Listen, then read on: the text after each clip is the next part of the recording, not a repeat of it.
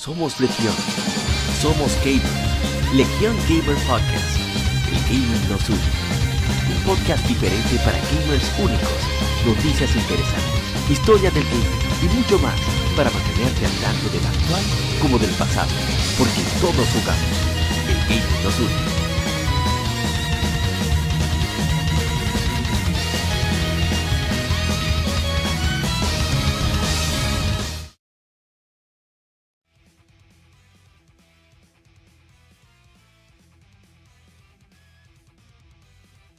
Hola colegas gamers, bienvenidos a un master en efemérides aquí en Legión Gamer Podcast, el gaming nos une, soy Yapa, qué bueno que nos acompañas en este lado A del episodio número 173. Eh, grabamos al revés, grabamos el lado B primero por compromisos que teníamos, pero aquí estamos con más informaciones y fue lo mejor, porque una de las grandes noticias se dio justamente en este día que grabamos, 14 de diciembre del 2023. Así que vamos a arrancar de inmediato. Bueno, recordate primero que si no nos, si es la primera vez que nos escuchas, somos un podcast de República Dominicana sobre videojuegos. No hablamos tanto de actualidad como de juegos atemporales, más que nada títulos de nicho, sobre todo de corte japonés. Pero hablamos de la industria, industria en general. Estamos en todas las plataformas de podcasting, ya sea Spotify, Apple Podcast, Tuning, Amazon Music, YouTube Music, etcétera, iBooks también, como Legion Gamer Podcast. Grabamos en vivo a través de YouTube. Y bueno, ahí también hacemos streams de de juegos de aniversario y por supuesto la lectura de artículos, revistas, etcétera, de videojuegos. Leemos también en vivo, si es en inglés o en español, leemos en español, no importa de esos dos idiomas que será fuente. Y bueno, básicamente eso somos aquí en el Gamer Podcast. Soy APA, host fundador de este proyecto. Y bueno, ojalá que sea de tu agrado. Vamos entonces a arrancar de inmediato con lo que hemos jugado durante esta semana para no perder más tiempo que tenemos mucho contenido que cubrir. Así que no te muevas.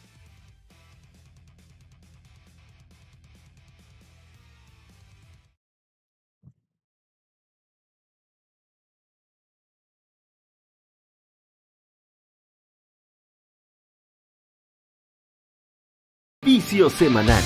Comentamos los títulos y demos que jugamos recientemente.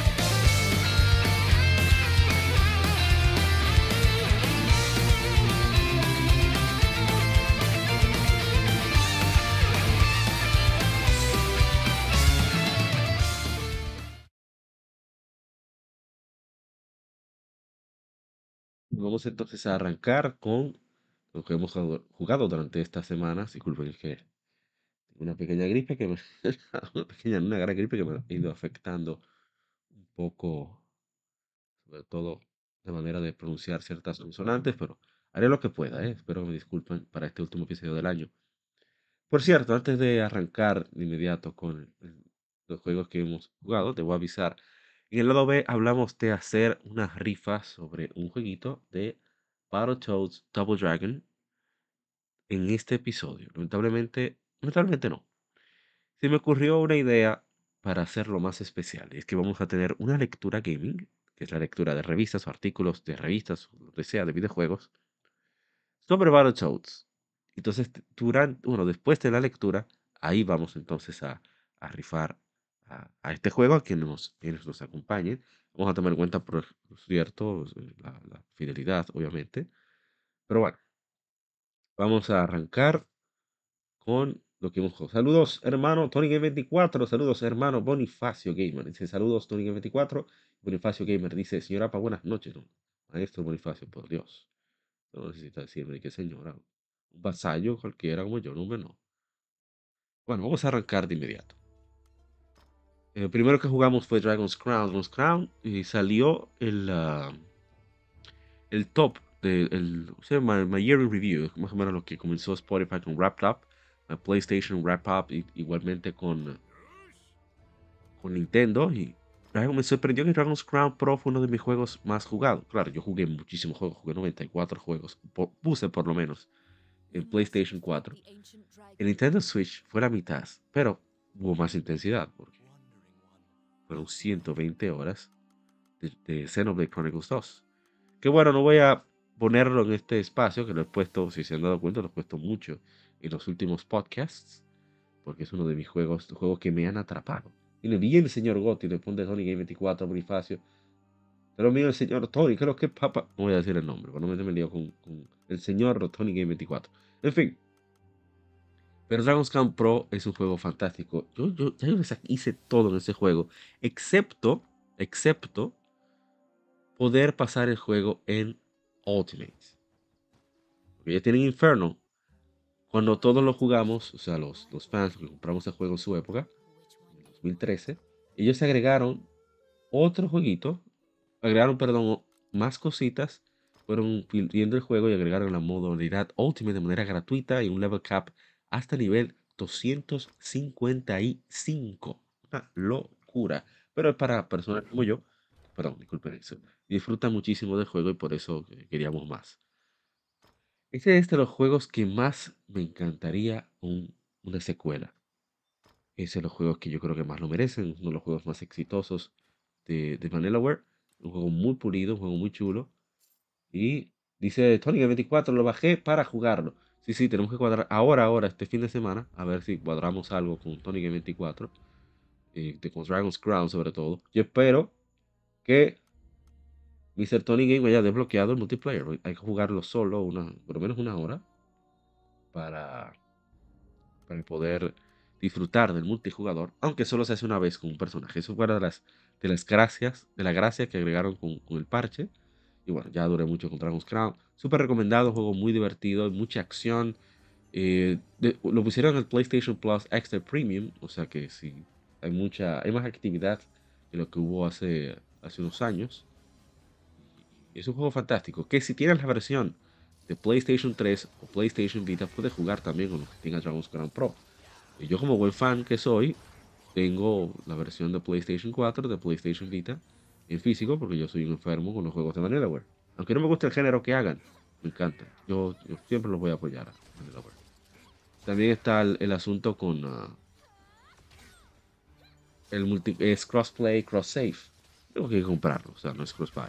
Pero es un juego fantástico, un beat'em up que combina todos los beat'em up clásicos, de Dungeons and Dragons, um, Golden Axe, incluso un poquito de, Streets of Rage, podríamos decir, un poquito solamente.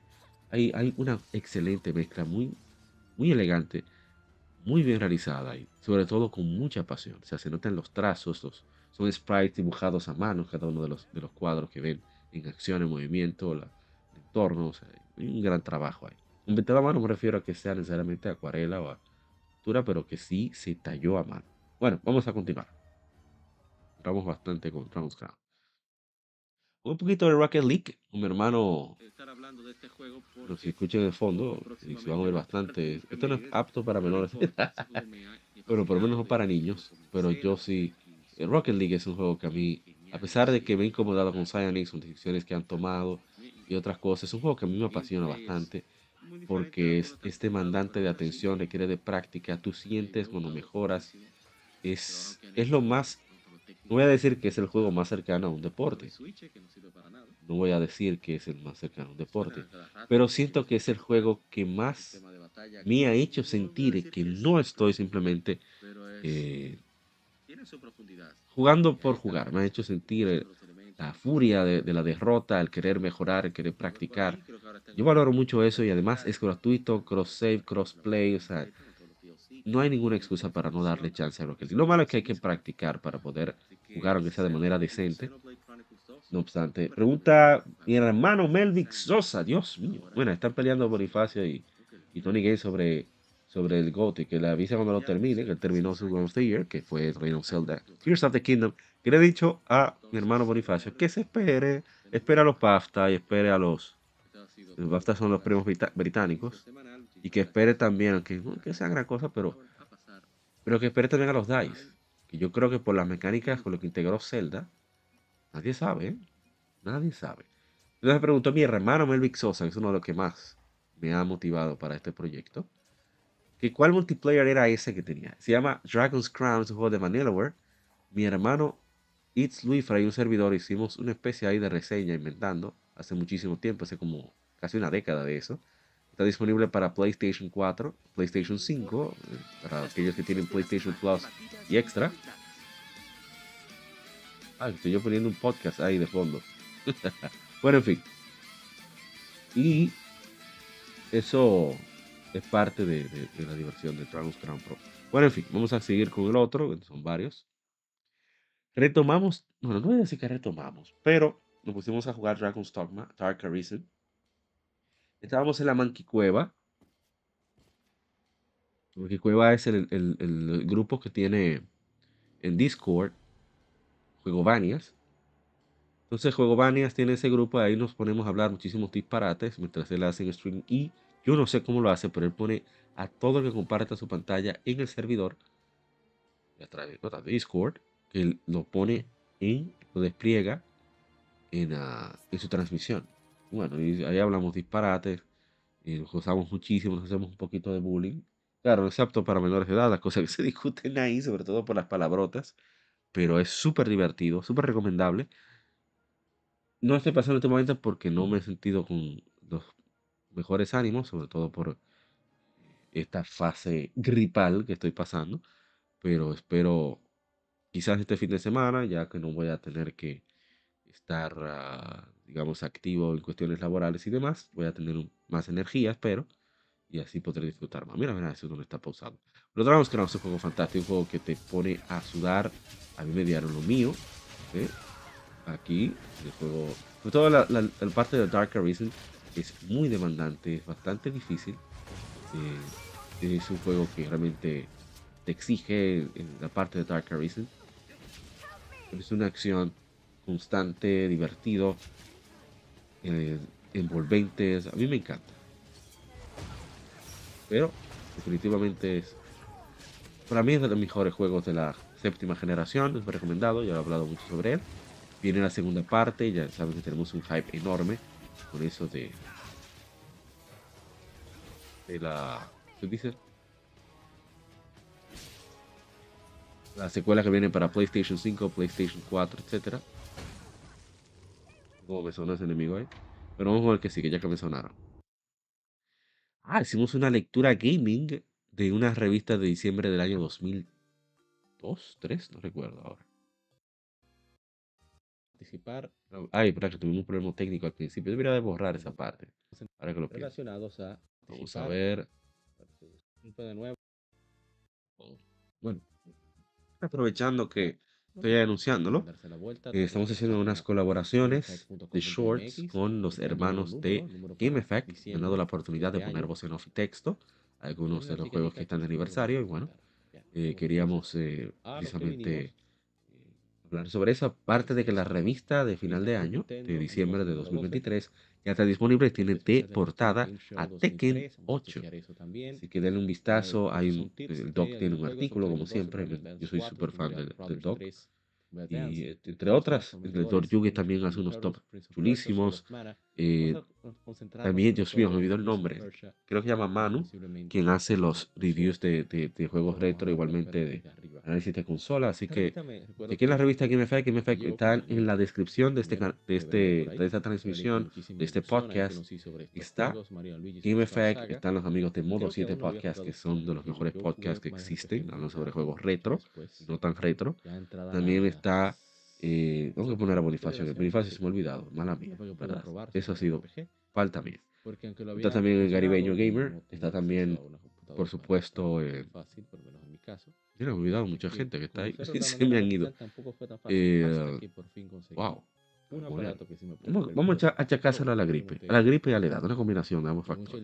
me Pero si están la mayoría de colegas, este tengo que agregar a Tony, tengo que agregar a Bonifacio. Voy a arreglar eso cuando termine. Bueno, en fin. Lectura Gaming, como dije antes, leemos un artículo de revista de videojuegos. En esta ocasión leímos este de hace 20 años, comercializar el juego, tarjetas de diciembre de 2023, 2003, perdón, que tiene en portada Mario. Luigi Superstar Saga. Eh, Fue un viaje en el tiempo porque esas de las revistas que tengo físicas. Entonces, leer estas revistas realmente me, me permite eh, rememorar ciertas cosas y es una sensación muy... que muy particular muy especial. Bueno, vamos a continuar.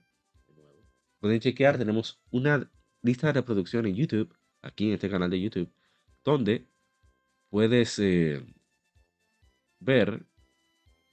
Un momento, ¿qué es esto? Ah, ok. donde puedes ver todas las lecturas que hemos estado haciendo, que las que pudimos salvar de, de Facebook, antes las hacíamos en primeros 12 Facebook, porque no se borraban, pero Y Zuckerberg nos hizo una jugada ahí. Pero todas están en esa descripción y lo chulo de esa lista de reproducción, al igual que 27 esta, es que si tienes eh. YouTube Premium, tienes acceso a YouTube Music. YouTube Music te permite acceder a podcasts de manera más fácil. YouTube Music lo permite hacer de todas formas. Pero eh, YouTube Music, cuando tienes YouTube Premium, puedes descargar, 3, descargar ya sea este video mismo que estás escuchando o también la lista de reproducción en YouTube Music. Así que es una manera mucho más fácil de disfrutar de cualquier video 3D de, no sé, una interpretación de Zelda's Lullaby que te el 1, guste, 2 y puedes 4 de descargar solo el audio y así no no gastas tus y solamente disfrutas por ahí. Calibur 2, Muchísimas gracias. Tony Game dice que lo va a hacer. Genial. Bien, vamos a continuar. Aquí estamos. retoma- Nosotros siempre retomamos Pokémon Scarlet y Ya, Violet en cierto momento. Eh, cuando hay algún, Ivana. algún evento o algo así, lo retomamos. Intentamos, un momento, vamos a ver. Lo retomamos y te bueno, vamos a ver si, salvé. a tratar de, de hacer, Vale, eh, vale, conseguir el Pokémon, uno de los amigos, abajo. ahí de hecho está con comentarios. Eh, y es muy divertido, debo decir que los raids de esa forma Otra vez juegan vale el la pena intentarlo. Pero esa es la única el- razón, la el única motivación que tengo para poner Pokémon Scarlet y Violet. Para mí fue decepcionante. Al final, post-game, como que... Ya lo he dicho muchas veces, no voy a hablar más. Ya, es demasiado veneno que he soltado sobre un juego y creo que es mucho. Y Pokémon Scarlet, yo que sigo detrás de llenar el Pokédex. Yo, como he dicho muchas veces, es de lo que me parece más particular y más disfruto de la saga de Pokémon. Ningún otro RPG tiene ese aspecto de manera tan marcada y como un objetivo a seguir, menos un objetivo principal. Por eso me parece divertidísimo.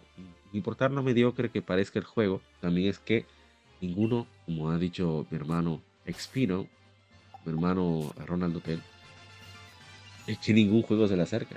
A esa sensación, ese esa combinación de coleccionismo, RPG por turnos, etcétera, etcétera, ninguno se le acerca, lamentablemente. Entonces, no hay más remedio que caer en el gancho otra vez si uno disfruta mucho de la experiencia.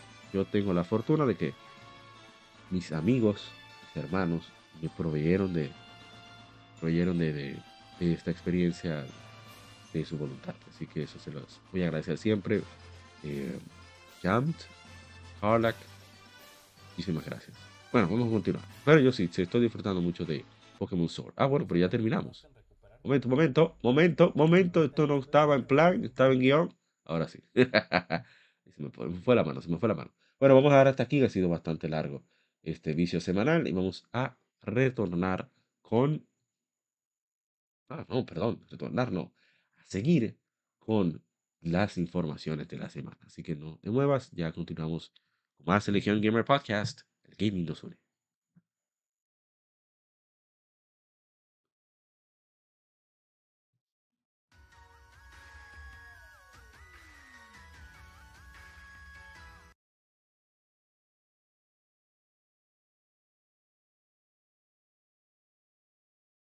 Game Informe. Las noticias de la semana debatidas y comentadas.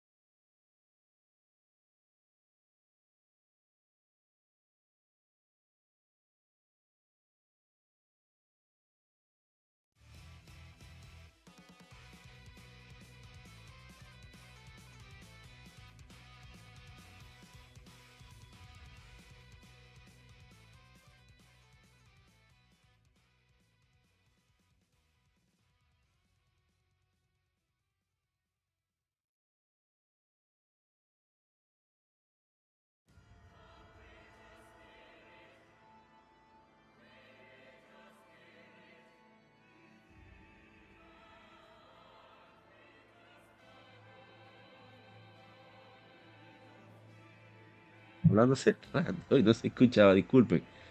Primero estaba diciendo que eh, les doy la advertencia de que no voy a, disculpen de nuevo este error. Me ha pasado vari- varios podcasts ya, tengo que centrarme más, concentrarme más.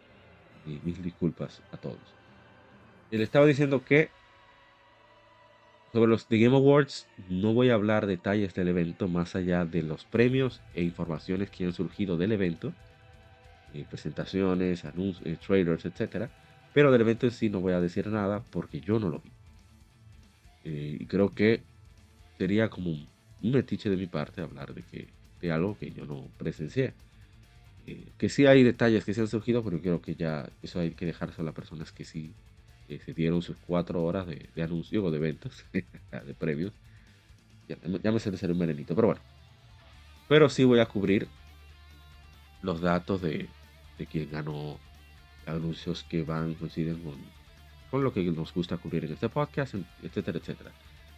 Y bien, antes de eso, dejar informarles que eh, muchas de nuestras fuentes son de GameOverLA.com, GameOverLA.com, una página desde República Dominicana, por dominicanos, obviamente. Claro, creo que hay personas, puede ser que haya colaboradores internacionales, pero su fundador es 100% dominicano.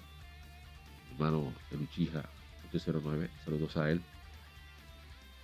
Y esta gente tiene, o sea, yo quiero que vean esto, miren esto, miren esta página, Mira, tenemos la noticia ahí. Bueno, están escuchando aquellos que están, que están en plataformas solo de audio. Pero miren qué chulería, miren. Este juego salió hace poco. Dragon Quest Monsters The Dark Prince. Tiene review. Avatar, Avatar Frontiers of Pandora. Dave the Diver. Iron Collection Volume 1. O sea, son juegos, fíjense la categoría, ¿eh? miren la categoría. RPG, estilo Pokémon. Un FPS de, al estilo de, de, ¿es Fallout? no, Far Cry. De Ubisoft, de Square Enix. Dave the Diver, que creo que es un indie, no sé. Iron, es un shoot 'em up. O sea, son. Ellos cubren. probablemente es, de las páginas de videojuegos. Que quizás no son de, gran. de un tamaño enorme. Sino hechas por fans. Que más juegos de calidad y variados cubre. Bueno, voy a decir de calidad. Más juegos cubre. Y son gamers. O sea, son personas que sí juegan. Que sí están haciendo esto por pasión. No por ciertos compromisos monetarios. Claro, se un poco de que llueva un poquito. Pero bueno. Pero eso quería dejarles dicho. Denle un chance a esta página, chequen. No se van a perder. No van a perder. Llévense de mí. No van a perder eh, su tiempo. Aquí, cuando dicen que hay algo raro, hay algo raro. Cuando dicen que hay algo nítido, hay algo nítido. Así que chequen esa web. No se van a arrepentir. Bueno, vamos a seguir. Y la primera noticia que tenemos, un momentico para refrescar un poco la garganta.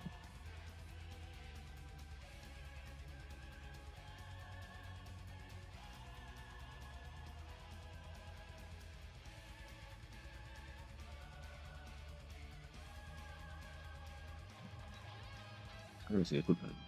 Estoy un poquito congestionado.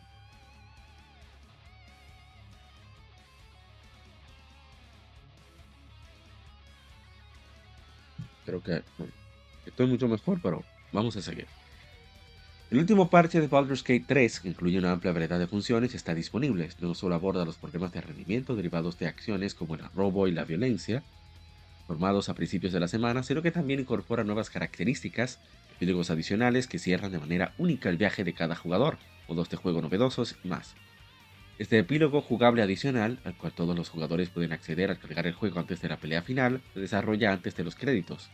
Los jugadores se encontrarán en el campamento seis meses después de los eventos de historia de Baldur's Gate 3, donde tendrán la oportunidad de interactuar con nuevos y antiguos compañeros, tomándose el tiempo necesario para despedirse de la compañía. Para los escritores de Illyrian, este adiós final ha sido uno de los escritos más complejos del juego hasta el momento, y que aprovecha la reactividad del juego a lo largo de toda la aventura. Un gigantesco árbol de permutaciones define el concepto con nueva escritura, 3800 y- 3589 líneas para ser exactos, una locura. Cinemáticas incluso personajes que se unen a la reunión en el campamento organizada por Withers. Además del nuevo contenido del epílogo, vienen dos nuevos modos de juego, modo Honor y modo personalizado. Modo Honor no solo hace que el juego sea más fácil dentro y fuera del combate, sino que también introduce más de 30 nuevos ajustes en todas las peleas contra los jefes del juego. Un nuevo sistema de acción legendario, legendaria, perdón, un nuevo sistema de acción legendario, legendaria, bueno sí, diseñado para tomar a los jugadores por una guardia baja y aumentar el desafío. Ahora los jefes pueden realizar nuevas acciones, agregando giros y vueltas a todas las peleas importantes a lo largo del juego.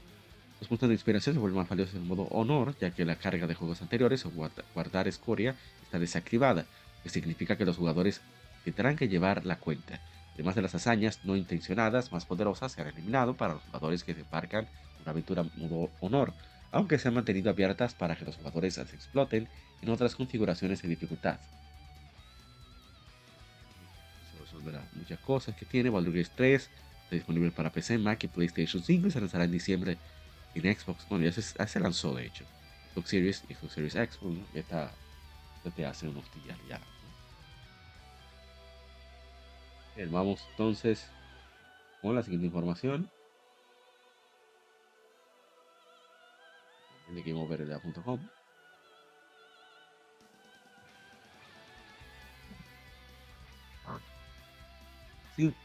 Podría perder su autonomía bajo la tutela de Sony si Destiny 2 no logra cumplir con sus metas de ingresos en el futuro.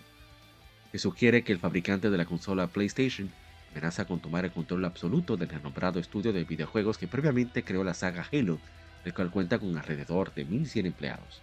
De acuerdo con información proporcionada por IGN, la junta directiva de Bungie está conformada por Herman Host, Eric Lempo, Jason Jones, Luis Villegas y Pete Parsons. Sin embargo, esta situación está condicionada al logro de metas financieras por parte del estudio en relación con Destiny 2.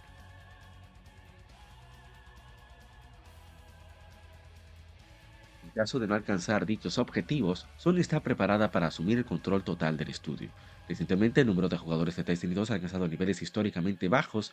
Según informa IGN, Pete Parsons fue el encargado de tomar la decisión de llevar a cabo los despidos ocurridos en Bungie en octubre, así como de implementar otras medidas de reducción de costos. Se señala que el ambiente en Bungie ha experimentado una disminución significa- sig- significativa en la moral últimamente. Sin embargo, se reporta que la alta dirección ha mostrado una actitud sorprendentemente indiferente hacia la situación actual. So, yo creo que, creo que ellos se quieren ir o quieren hundir eso. Mm, Porque me parece muy, muy extraño eh, que si te pagaron, si compran el estudio a sobreprecio y pagan extra para retener talento, porque el fin de la compra era precisamente el know-how, el conocimiento de Bungie en, el- en la creación y mantenimiento de juegos como servicio. Y tú dejas, tú despides talento, incluyendo a personas muy importantes. No voy a, no voy a decir que me sé los nombres, pero según lo que he escuchado hablar a fans de- de- del estudio de, de, de Bungie, Destiny también, dejaron ir a gente importante que ha estado desde los primeros Halo. Y eso no es poca cosa, señores.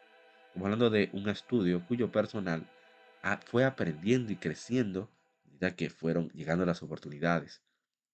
Y ese know-how se está yendo del estudio. Es una locura. Pero vamos a ver qué pasa. No obstante, yo pienso que, miren, yo no soy muy de, de, ah, proteger a Masteo, ni nada de eso, ni considero muy moralista, que creo que hay que ser justos. Decía nuestro padre, padre de la patria de la República Dominicana, bueno, uno de ellos, fundador, liderador, ser justos es lo primero si queréis ser felices. Ay, mira, dije en español. Ser justo es lo primero si quieres ser feliz. Entonces, esto es una barbaridad. ¿Qué pasó en Nintendo cuando el 3DS no arrancó? Y los directivos, Iwata se redujo el sueldo. ¿Por qué no pueden hacer eso esta gente? Que tienen que pagar el Lamborghini.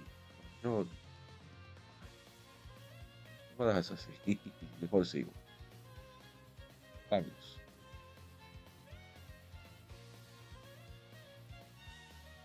Sony debió de llevarse el talento. Y a Bungie solo. Pero bueno.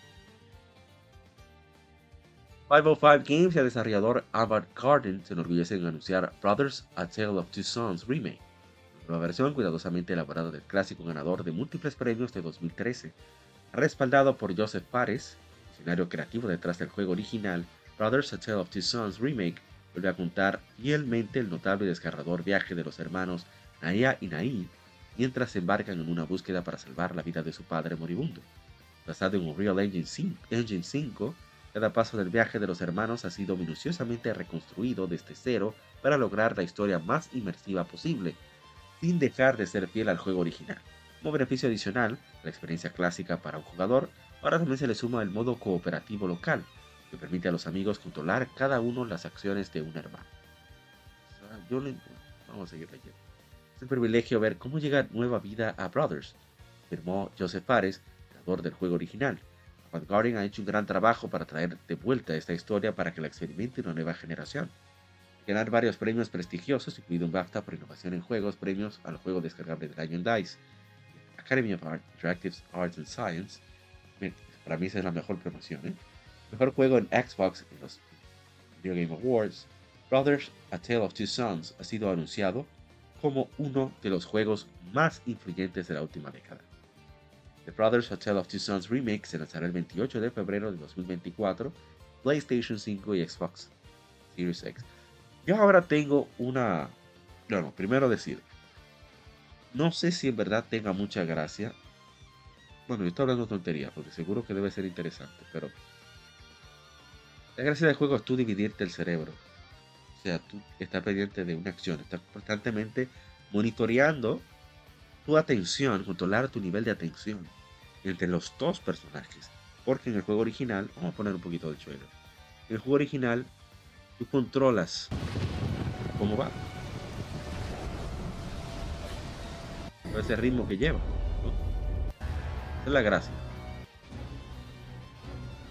De hacerlo cooperativo tiene sentido, pero no sé, no me parece tan atractivo. Yo estoy hablando, puede ser que seguramente estoy hablando disparates, sencillamente de mi campo. Es interesante jugarlo de todas formas, se ve increíble, qué bueno. Muy bonito, muy chulo, espectacular. Hay que dársela a Joseph Fares. Su primer juego fue una maravilla. Bueno, pero yo tengo una hipótesis ahora mismo. Algo muy grande va a salir después de mitad de año, después del primer cuarto, porque no es posible que todo salga en febrero. ¿Qué rayos está pasando? Todo está entre enero y febrero. ¿Por qué? Yo no entiendo. De verdad que no. Pero ya veremos, ¿eh? Ya veremos. Me parece una locura eso. Personalmente. Bien, seguimos con lo siguiente. Seguimos con lo siguiente. Seguimos con lo próximo. Eso sí sería correcto. Ah, no repetirnos tanto. No es bueno repetirse.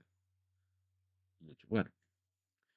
Ah, mira, dice Tony 24 que volvió. Gracias, Tony. Bien. En otro tenor, en el trailer de The Game Awards titulado The Royal Tournament, Atlus anunció que su esperado RPG de fantasía Metaphor Fantasio se lanzará en otoño de 2024.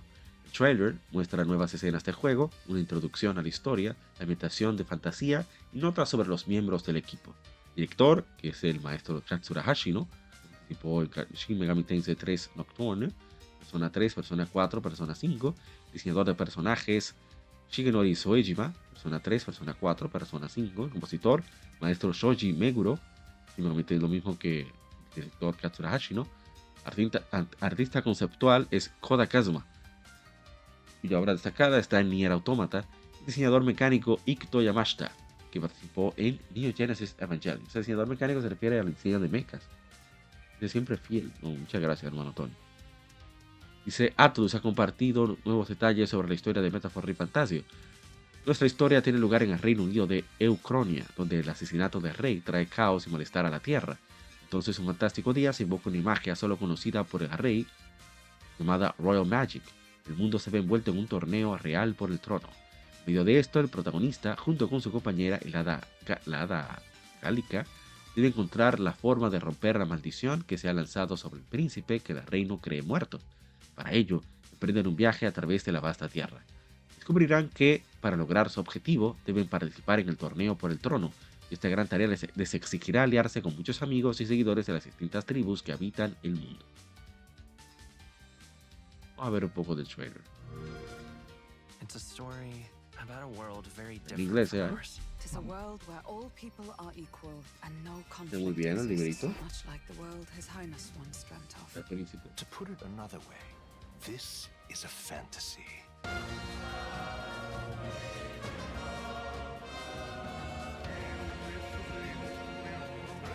Bueno, que se alejaron de personas, ¿eh? yo estoy muy feliz con me fue Fremen tú, mere ¿no? me gusta, ¿eh? Ah, no, great strength. Sé que tiene las dos cosas. Puede haber sido una idea que viniera de, de Trails of Daybreak. Digo yo, no, no sé. Que se hayan inspirado. Porque ellos hablan mucho, Katsura Hashino y Toshihiro Kondo. La Katsura Hashino, que es el director de Estudio Cero, hecho los personas todo eso. Y el, el CEO de Falcon son muy buenos amigos. Puede ser que haya compartido la idea. Our lives son, salen a beber y todo eso. Bueno, vamos entonces a seguir. are. Este juego me llama poderosamente la atención. Está en mi lista. Que va, yo creo que va a venir un, un buen juego. Este estudio hasta ahora no, no ha hecho tonterías. Que yo le daría el beneficio de. sal- haría un salto de fe. De tener dinero. Pero se ve, se ve bastante chulo. Bueno, hablaron de fecha. Otoño 2022. Eh, sí, es que se- ahora sí. Otoño 2024 tiene sentido. Bueno, si viene, viene también para PlayStation 5. ¿eh? Que no se preocupen.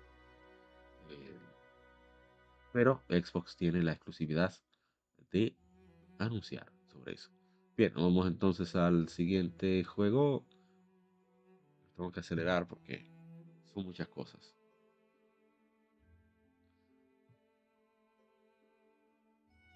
A ver. Esperando que cargue. ¿Qué? Ah, porque lo puse mal. Clásico. Vamos a ver ahora. Ya de hoy en The Game Awards. Eso fue, a ver. Hace una semana ya. The Game Awards Square Enix reveló una nueva entrega en la querida franquicia de Mana, Visions of Mana. La primera nueva entrega en más de 15 años. Visions of Mana regresa, regresará a la franquicia a sus raíces dentro del género de RPG de acción, colocando a los jugadores en el papel de Paul, guardián de almas asignado a proteger a su amiga de la infancia, quien ha sido asignada por Fairy como la Alm of Fire y quien deberá viajar al árbol de mana para rejuvenecer el flujo de mana. Visions of Mana llegará a PlayStation 5, PlayStation 4, Xbox Series y PC a través de Steam en 2024. Square Enix liberó un trailer que muestra el primer vistazo al nuevo mundo de Mana, el nuevo Visions of Mana, está lleno de gameplay de acción, mostrando un mundo vibrante en donde los jugadores podrán viajar a través de países que les robarán el aliento, luchando con una variedad de enemigos y monstruos, incluyendo a los Revites, clásicos, ¿eh? mientras exploran un mundo en donde los poderes de la naturaleza y los espíritus elementales se conectan. Fanáticos así como los nuevos jugadores que deciden adentrarse a la franquicia experimentarán un nuevo y evolucionado gameplay con combate real en 3D. Vamos a ver.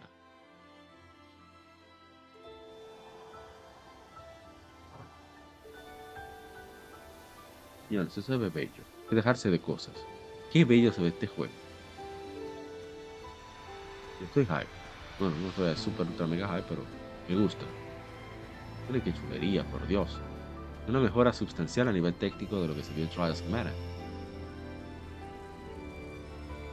Es divertido, ¿no? Chulo. Bonito. La música parece que está el mismo compositor, el maestro Hiroki Kikuta. ha estado en todos. Simple, simple, pero bonito.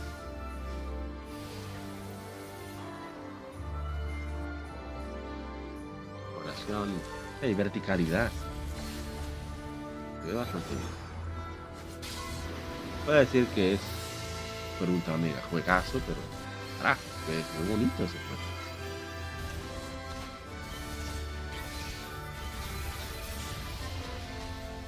Square Enix hubiera dado su apoyo a varios juegos, más o menos así. Pero sí, sí, qué bueno.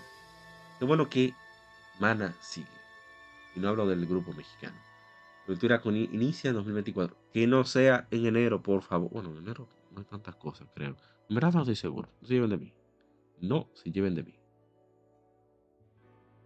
Bien, vamos con lo que sigue. Esto fue también una noticia muy, muy agradable. Y lamentablemente pusieron al principio en vez de ponerlo, o sea, a mitad. Para... Por eso que yo es una de las razones porque ponen a veces lo más interesante de primero y te quedas esperando algo de igual interés para ti y resulta que no, ya no aparece más. Bueno, aquí vamos. No, no, no, no, vamos a hacer eso. Esta noche, durante el Game Awards de 7 días, uno de los eventos anuales de la industria de videojuegos más grandes del mundo, Sega of America reveló una iniciativa para producir nuevos títulos de las amadas IPs de la compañía. Nuevos juegos de cinco franquicias legado de Sega, Crazy Taxi, Golden Axe, Jet Radio, Shinobi y Streets of Rage se encuentran en desarrollo, todos reimaginados para audiencias contemporáneas. En años, en años recientes, Sonic the Hedgehog forjó nuevos caminos para Sega, trayendo la franquicia a la vida y alcanzando nuevas audiencias de maneras que solo soñamos en el pasado. Construyendo sobre ese éxito, estamos explorando nuestro legado y reimaginando varias franquicias para lleva- llevar estos juegos a más audiencias en todo el mundo, dijo Shuji Utsumi, co-COO de Sega Corporation y CEO de Sega of America. El anuncio de hoy es sobre el comienzo de nuestra iniciativa, de todo nuestra ambición para crear juegos increíbles con personajes y mundos memorables. Damos que los fans de todas las edades esperen con anticipación lo que vendrá en el futuro. Hacemos estos proyectos en los años venideros. venideros. Los nuevos proyectos que cubren todo un rango de géneros están en distintas etapas de desarrollo y serán lanzados en los próximos años. Los primeros de estos juegos se basarán en las siguientes franquicias. Franquicia Crazy Taxi, una peculiar serie de aventura en alto octanaje en la que los jugadores deben moverse a través, del tráfico. Un ambiente de mundo abierto para llevar a los pasajeros a sus destinos antes de que el tiempo se acabe. Franquicia Golden Axe, una serie estilo hack and slash con combate melee, ubicada en un mundo de fantasía con best- bestias, espadas y magia. Franquicia Jet Set Radio, una franquicia que combina movimiento lleno de acción en un vibrante Tokio con patinaje, expresión personal a través de graffiti, cultura callejera y temas rebeldes.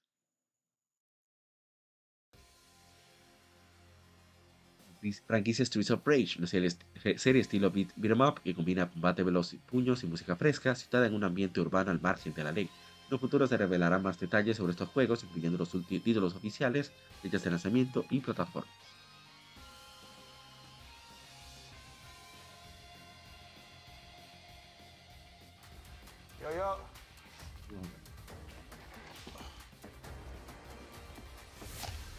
Caballero llega, se pasan el control, empiezan a jugar, están jugando disque Sonic.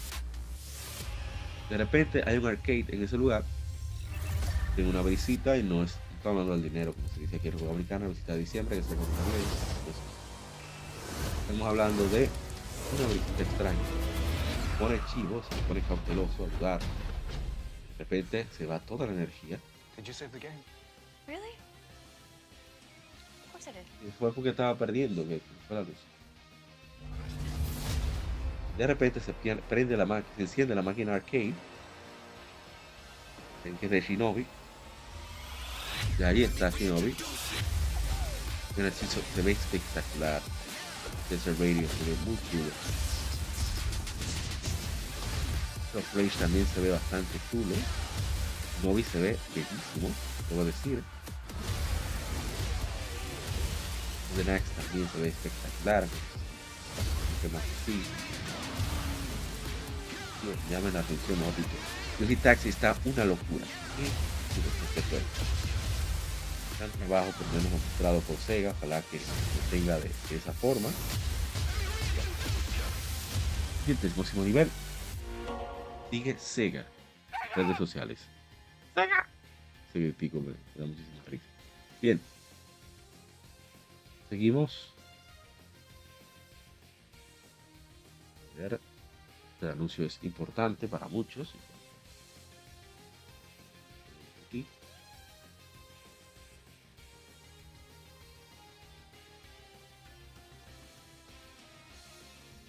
Editor, la editora Bandai Namco y la desarrolladora Spike Chunsoft, Chunsoft perdón, han anunciado de manera oficial Dragon Ball Sparking Zero para PlayStation 5, Xbox Series y PC a través de Steam. El momento no se ha revelado la fecha de lanzamiento. Dragon Ball Sparking Zero emerge como la esperada secuela que estremece el suelo y revitaliza la serie Budokai Tenkaichi para una nueva generación. Esto, este último juego de Dragon Ball agita la tierra y rompe los cielos, re- resucitando la adorada, adorada serie de Arena Brawlers después de más de 15 años de anticipación. Vamos a ver un par de segundos.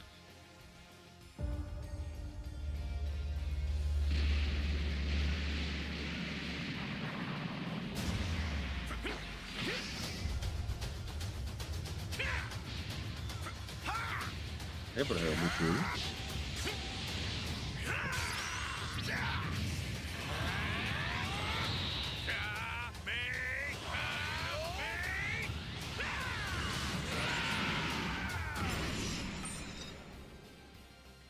Tremble before my power! I'll show Is you it? the horrors of Sí, hell. eh, todos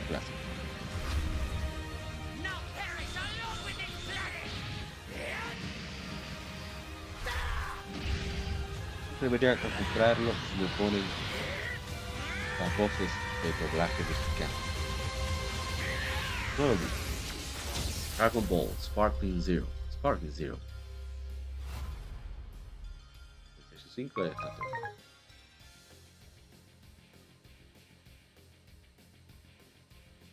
Entonces, a continuar, sigue de descanso para the Week. Es otro de esos juegos que llamaron mucho la atención.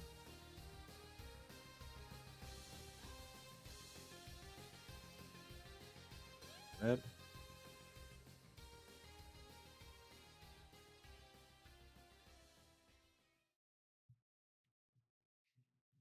Editora Private Division, la desarrolladora de la recono- reconocida serie Ori, Moon Studios, ha revelado oficialmente el juego de rol de acción No Rest for the Wicked para plataformas como PlayStation 5, Xbox Series, Nintendo Switch y PC a través de Steam. De la mano de Moon Studios, el aclamado desarrollador de Ori of the Blind Forest y the Will of the Whips, surge No Rest for the Wicked, un juego de rol de acción, visceral y de tamaño y precisión diseñado para transformar el género. En el, año, el año, en el año 841, la noticia de la muerte del rey Harold resuena en todo el reino, llevando a la corona su arrogante aunque no aprobado hijo Magnus. Para empeorar las cosas, la pestilencia, una saga impía, una plaga impía que no se había visto en mil años, ha regresado extendiéndose por la tierra, corrompiendo todo lo que toca. Regal Selim, una figura despiadadamente ambiciosa en iglesia, en la iglesia, ve la pestilencia como una oportunidad para demostrar su valía ante los ojos de su ejército.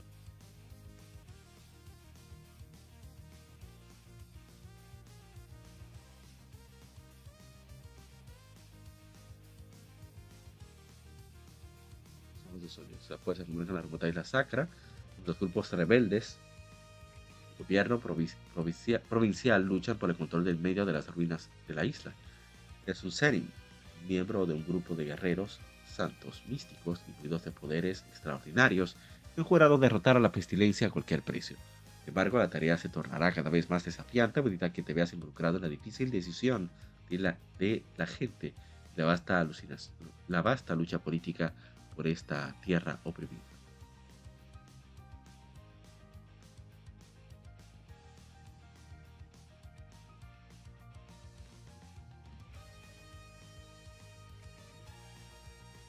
Bueno, un momento.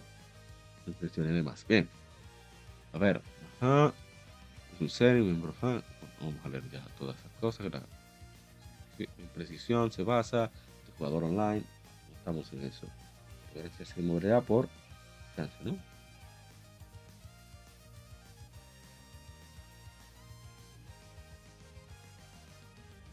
Siguiente.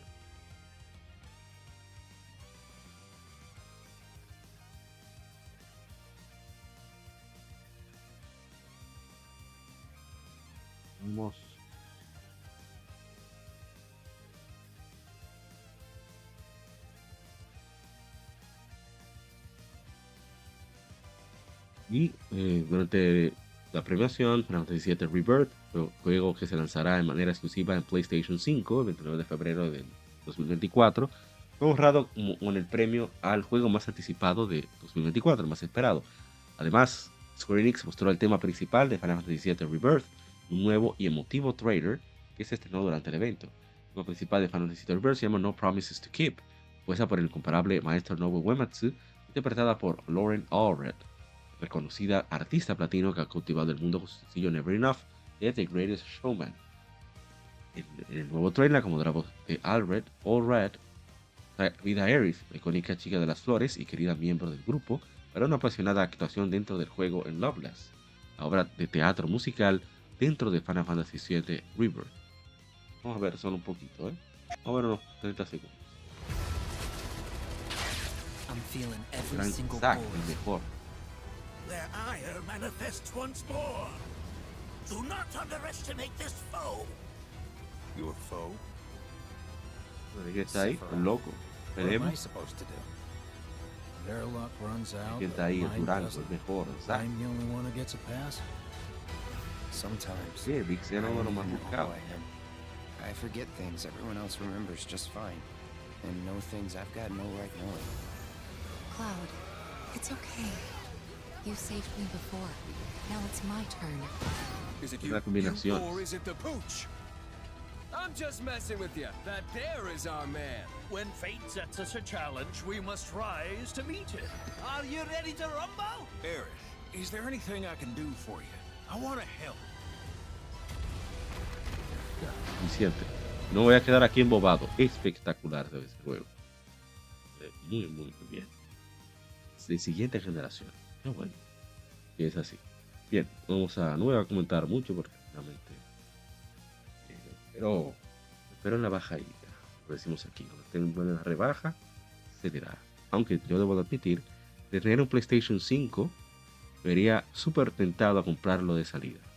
Pero como no lo tengo, puedo decir, en rebaja se le da. No hay problema. Bien, seguimos.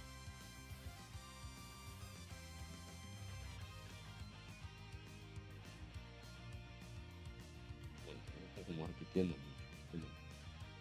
Estoy preocupado.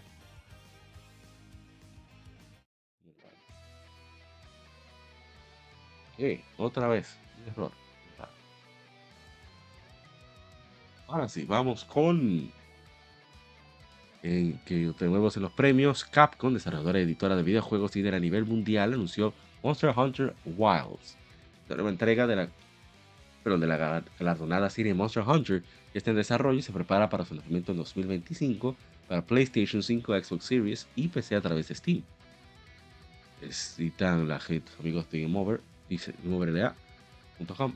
Estamos muy emocionados de anunciar hoy Monster Hunter Wilds y de revelar la nueva entrada en la serie de Monster Hunter los fans de todo el mundo, el productor Yoshio Saka. Por eso no es. Iba a decir Yoshio Sakamoto. De la serie Monster Hunter, Ryoso Tsujimoto. Nuestro equipo está trabajando apasionadamente para crear la mejor experiencia de Monster Hunter hasta la fecha. Estamos ansiosos por jugar este título con todo el mundo. Conocerán en 2025. Hasta entonces, esperen a mediados de 2024 cuando tendremos más información que compartir.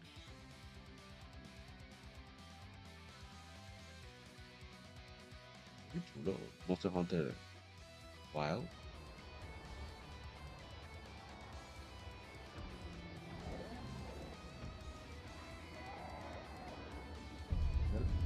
Muy bien. Muy, chulo.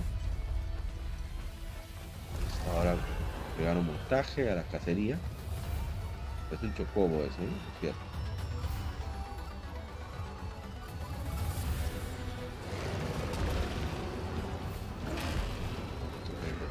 Enfurecidos.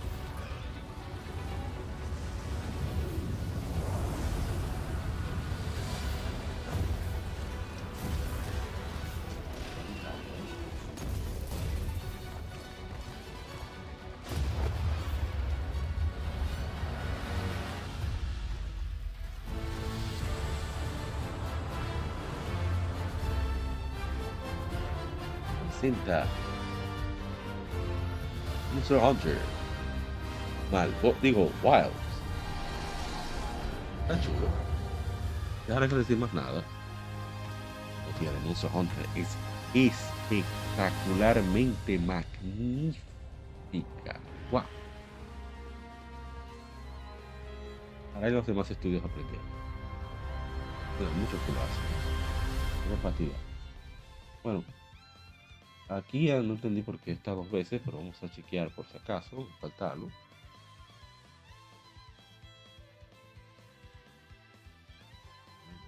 Oh. Puede ser que lo quitaron porque lo han quitado dos veces. Bueno, eso era para asegurar. Vamos entonces a lo que sigue. Es una inesperada sorpresa. Qué bueno, que es así. Bethesda Softworks, junto con Arcade Studios Leon, Marvel Games, ha anunciado Marvel's Blade, un juego maduro en tercera persona para un solo jugador. Este juego contará con una historia original basada en el héroe del cómic Blade, aunque no se, han revelado las plataformas ni la fecha de lanzamiento. Se ha señalado que el desarrollo está en sus, etapas iniciales. Marvel, Marvel's Blade se desarrollará en una sección en cuarentena de París, en medio de una emergencia sobrenatural.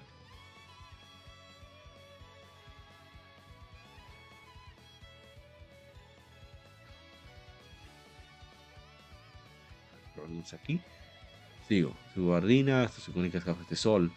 Blade es un personaje. Ah, una versión desarrollada. Un surgido vampiros que aterrizan la ciudad de las luces y obligan a los parisinos a refugiarse dentro de sus casas por la noche para esperar al amanecer.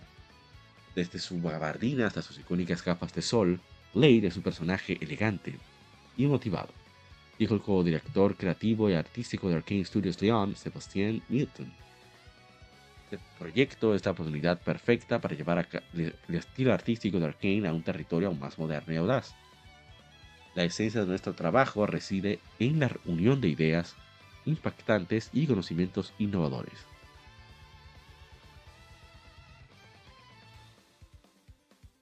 Muy bien. Vamos a ver un poco de trailer.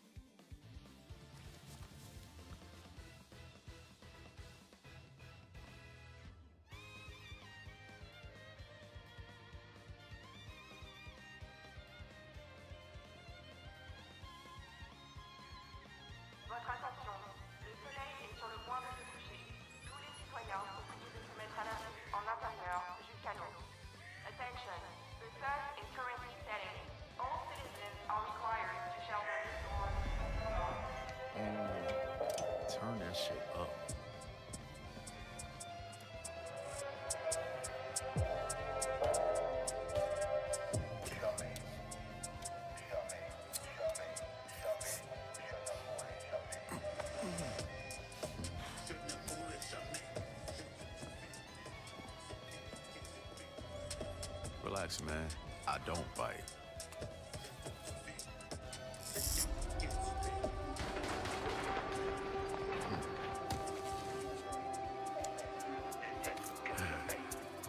Lock up tight now. Night's just getting started.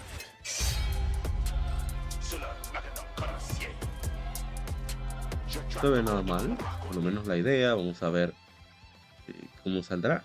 Espero que salga bien, sinceramente. Pero vamos a continuar.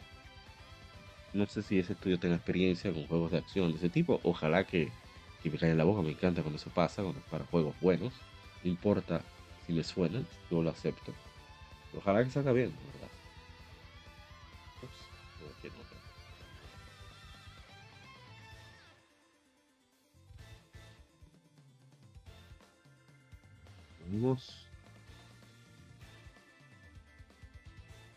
Microsoft y Kojima Productions anuncian OD. Xbox Game Studios y Kojima Productions han anunciado Odd, un juego que se sumerge en el concepto de poner a prueba los límites del miedo, aunque no se han revelado las plataformas y la fecha de lanzamiento, eh, destaca que el desarrollo está en curso. Además, Kojima Productions ha colaborado con el aclamado cineasta ganador del Oscar, Jordan Peele, Peele, conocido por dirigir películas como Get Out, Us y Nope. Peele será uno de los varios narradores involucrados en este proyecto. Hideo Kojima, creador y fundador de Kojima Productions, expresó en un comunicado de prensa que están trabajando con la tecnología de los juegos en la nube de juegos. La nube de Xbox Game Studios para abordar el desafío de crear un estilo de juego único, inmersivo e, indep- e independiente. Ah.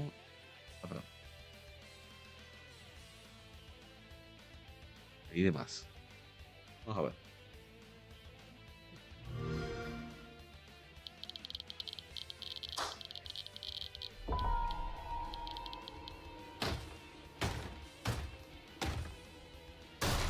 Hungry purple dinosaur ate the kind zingy fox, the jabbering crab, and the mad whale and started bending and quacking. The hungry purple dinosaur ate the kind zingy fox, the jabbering crab, and the mad whale and started venting and quacking. Ya he visto suficiente y no entiendo absolutamente nada. Dinosaurs Un, robot viejo se está quejando. lo dejo ahí. Vamos con lo siguiente.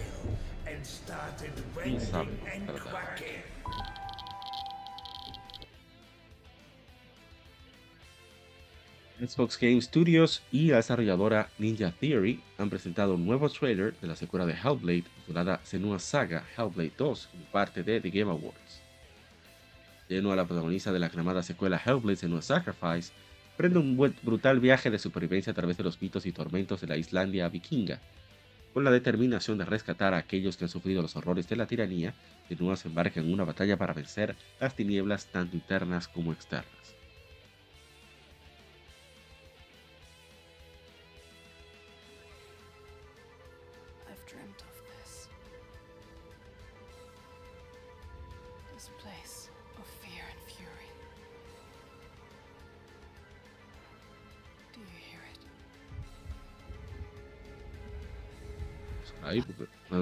Adelanté a los hechos. Xbox Game Studios cerradora Ninja Theory. A ver. Oh, pero están aquí. Mala mía. Mr. Apa, Mr. Elvis Roa, gracias por pasar por aquí. Mr. Yugo, desde Perú. Elvis Roa, que es nuestro mecenas. Estamos preparando eh, una lectura gaming de la revista Retro Gamer número 39, española, que tiene una sección de Battletoads. Ya que el hermano Luis Roa, aparte de que me regaló, debo decirlo, una cosita extra, un pequeñito, eh, ¿cómo decir? Un, re- un reloj inteligente, que agradezco muchísimo, me nos dio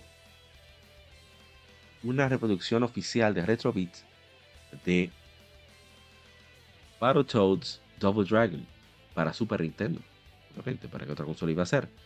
Entonces, por esa razón dije, bueno, pero iba a hacerlo a través de la, del episodio número de, este episodio, el lado A, que fue lo que hablamos en, en el lado B, pero al final creo que sale mejor celebrarlo como despedida del año eh, de Legion Gamer Podcast hasta quizás mitad de. Bien.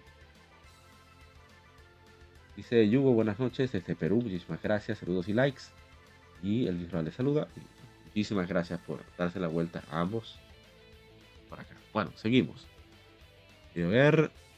eh, se no la protagonista de la armada secuela Hellblade en Rosario. Prende un brutal. Así seguimos. Y yo como me perdí. Una saga Hellblade 2 está programado para ser lanzado en 2024. y Estará disponible para Xbox Series y PC a través de las plataformas Steam y Microsoft.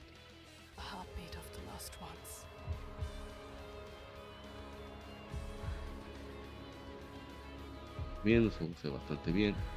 Lo que estoy buscando es si es verdad que el combate se corta. O yo lo corto.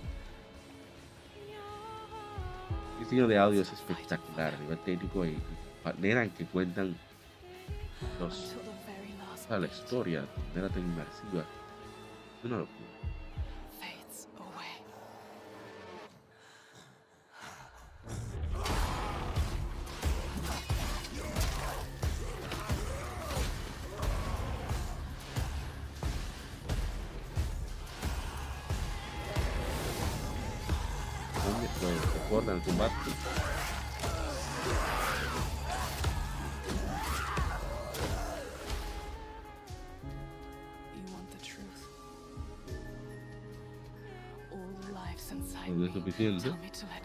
Continuar con esa información. Se ve interesante. Ojalá el combate sea satisfactorio para los que están interesados. Miren en mirilla. Vamos entonces con.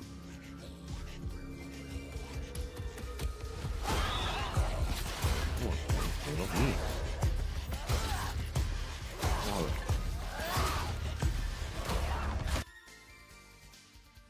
Rise of the Ronin llegará a PlayStation 5 el 22 de marzo de 2024, según el anuncio realizado por la editora Sony Interactive Entertainment y la desarrolladora Team Ninja. Los pedidos anticipados o pre-order para el juego estarán disponibles a partir de hoy, 14 de diciembre. Es interesante. Información más reciente a través del blog de PlayStation. Hemos dedicado un esfuerzo significativo desde que anunciamos este juego en septiembre del año pasado, motivados por el entusiasmo expresado por nuestros jugadores desde entonces. Rise of the Ronin presenta un escenario histórico característico de Koei Tecmo, al mismo tiempo que incorpora el estilo distintivo de acción y combate de Team Ninja. La creación de nuestro juego más ambicioso hasta la fecha, hemos colaborado estre- estrechamente con el equipo de Sony Interactive Entertainment para desarrollar una experiencia que permita a los jugadores sumergirse por completo en el papel de un Ronin durante los últimos días del shogunato Tokugawa. La era japonesa de finales del siglo XIX se destacó por el declive del shogunato Tokugawa, un periodo caracterizado por la opresión y el estancamiento. Durante este tiempo, visionarios como Ryoma Sakamoto y Shoen Yoshida buscaban modernizar la nación. El protagonista Ronin del juego verá su destino entrelazado con, estos personajes, algunos de los cuales se presentaron en el trailer de diversas maneras. Las decisiones que tomes determinarán cómo tu personaje se relaciona o se enfrenta a los personajes históricos y sus facciones. Te sumergirás en la inmensidad de Japón de finales del periodo Edo, explorando a caballo y planeador, dándote a enemigos con una amplia variedad de armas y equipo. Este armas cuerpo a cuerpo como espadas, lanzas, hasta armas a distancia como armas de fuego y proyectiles. Tendrás tu arma de disposición. Tu, tu disposición un ar- un arsenal diverso. Equipado también con una cuerda de agarre y habilidades de sigilo, experimentarás una variedad de libertades notables como se muestra en nuestro último trailer. Vamos a ver.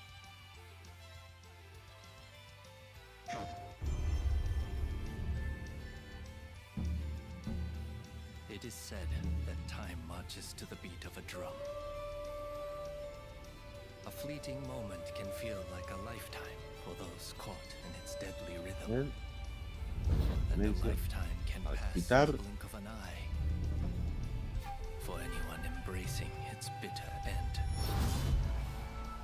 Un ninja. The only thing we know for sure is that time marches forward. Es un mecánico. ¿eh?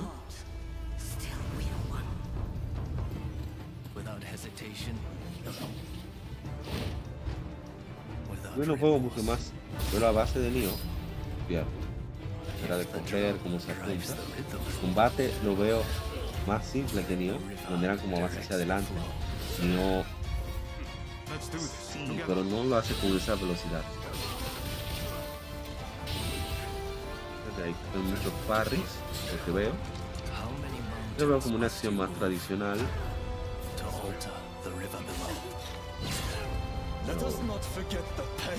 Muy inspirado pero diferente. Se ve bastante bien en el mundo abierto. Yo la verdad es que tengo muchas ganas de jugarlo. Muchísimas ganas de jugarlo, debo admitir. As the smoke rises, so shall we.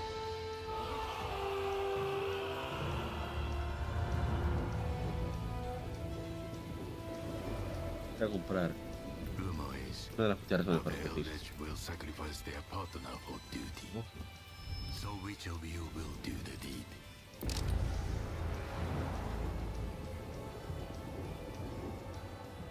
Eso es tu destino, 22 de marzo de 2024, para PlayStation 5. Ahí no tiene límites. Excelente. Bueno, por lo menos para mí. Excelente. Más de ahí, se daña. Mini Black Myth Wukong tiene fecha de lanzamiento. ¿eh?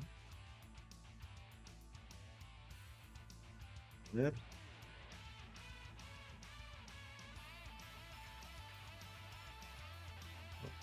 Pongo más.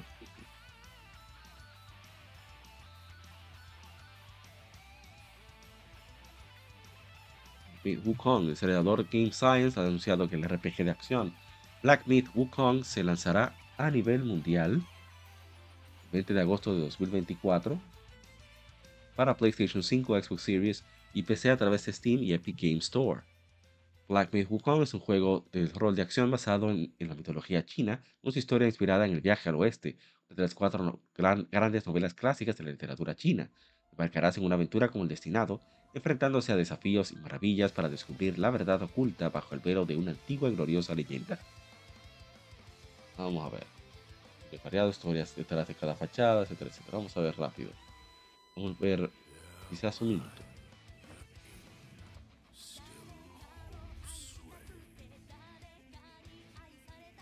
Glory fades to time. Como parece de mentira, ¿eh?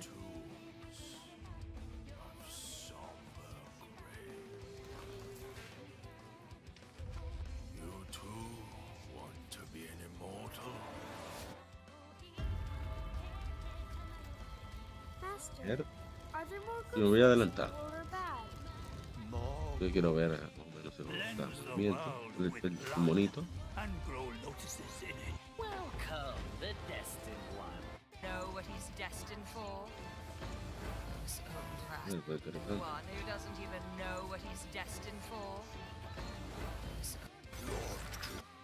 So this is the this is the face of the destined one. It will fit me just as well. Bathed in blood. Bastante interesante, es un poco fino. Y puro está ese oso. Pray enlighten me. What justifies your superiority? Mono, sí, pero la acción está de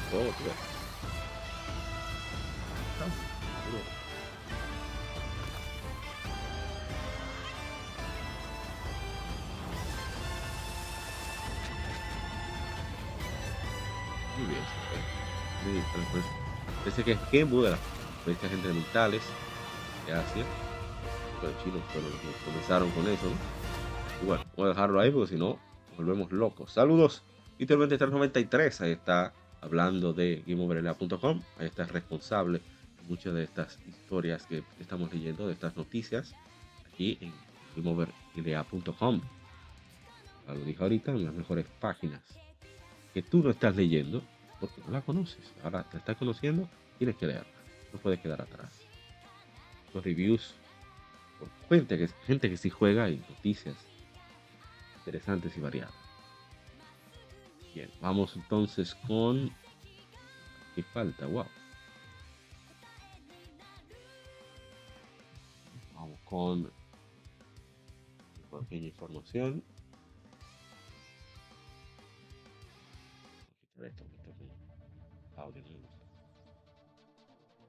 Desarrolladora Santa Mónica Studio editora Sony Interactive Entertainment han revelado el contenido descargable gratuito llamado Valhalla para God of War Ragnarok, programado para su lanzamiento el 12 de diciembre.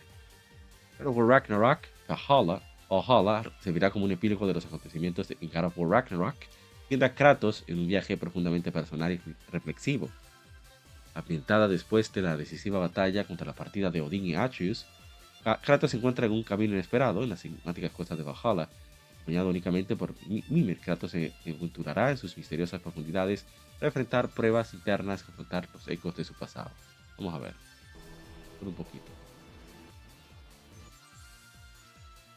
Exactly are we doing this? No shame in what just happened. It's all part of the. Ahí. Está espectacular. Y miren qué chulería las armas, por Dios. Sí, sí. Excelente, un clásico total. God of War Ragnarok. Ojalá. Solo para PlayStation 5. Siempre 12 de diciembre. 2023. Entonces, Ya está disponible. DLC gratuito. Muy bien, excelente. Descárgalo en la PlayStation Store, tanto para PlayStation 5 como para PlayStation 4. Muy bien. Ya mejor de ahí. Está difícil. Bueno, hablando sobre eso, aquí habla de que ya está disponible. Ya lo de un pronto, eso de hace dos días. Pesa menos de 8 gigabytes, lo que no es gran cosa, considerando lo que, que ahora pesa cualquier parchecito hoy en día. Está bien.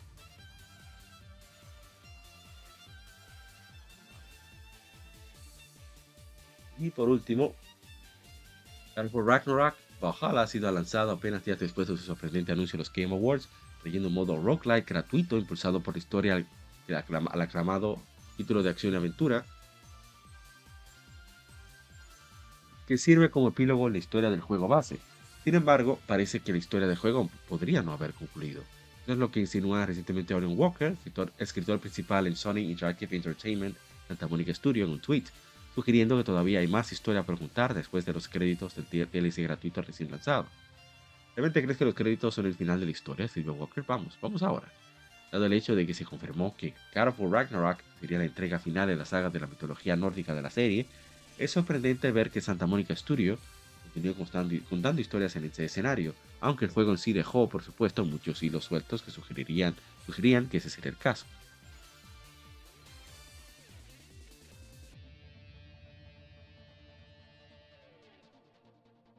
Entonces, continuamos. Y bueno, no está claro que el hecho, ¿realmente crees que los créditos son el final de la historia? Contando historias en ese escenario. Sin embargo, no está claro que se refiere a Walker. Al principio de este año, filtraciones afirmaban que estaba en desarrollo en la expresión de God of War Ragnarok, un spin-off independiente similar a Marvel's Spider-Man Miles Morales. Y aunque algunos han especulado que Valhalla era el DLC en cuestión, vale la pena señalar que la filtración mencionada mencionaba que dicho DLC no se lanzaría en 2023. De cualquier manera, está claro que God of War Ragnarok no es el acto final conclusivo de la saga nórdica que algunos habían pensado que era. Exactamente a qué condicionará para la franquicia aún está por verse.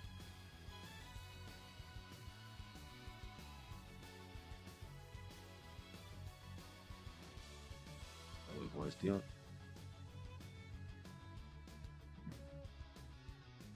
Y bueno, Ragnarok está disponible para PlayStation 5 y PlayStation 4, vendido más de 15 millones de unidades en todo el mundo. Bueno, voy a continuar. Quedan muchísimas cosas por cubrir. Muchísimas. Una locura. Bueno, esto es lamentable. Muy lamentable.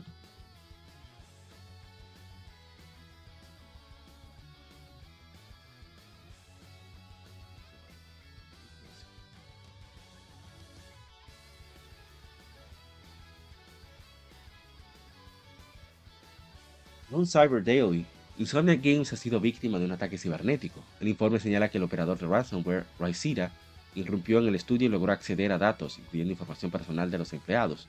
Entre los datos publicados como prueba del hackeo se encuentran las primeras capturas de pantalla de Marvel's Wolverine. El portal de juegos Video Chronicle se puso en contacto con Sony y confirmó la veracidad del ciberataque emitiendo la siguiente declaración. Somos conscientes de los informes de que Insomniac Games ha sido víctima de un ataque de seguridad cibernética, dijo la compañía. Actualmente estamos investigando esta situación. No tenemos motivos para creer que otras divisiones de Sonic Interactive, Sony Interactive Entertainment estén también afectadas.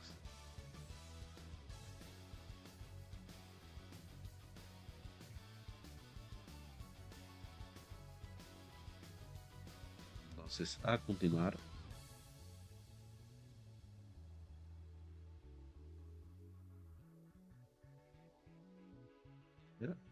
Para mí prácticamente.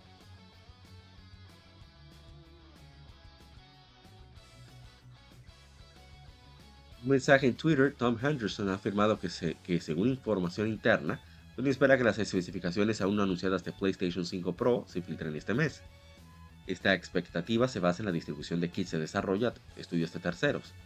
Esto guarda, guarda relación con primeros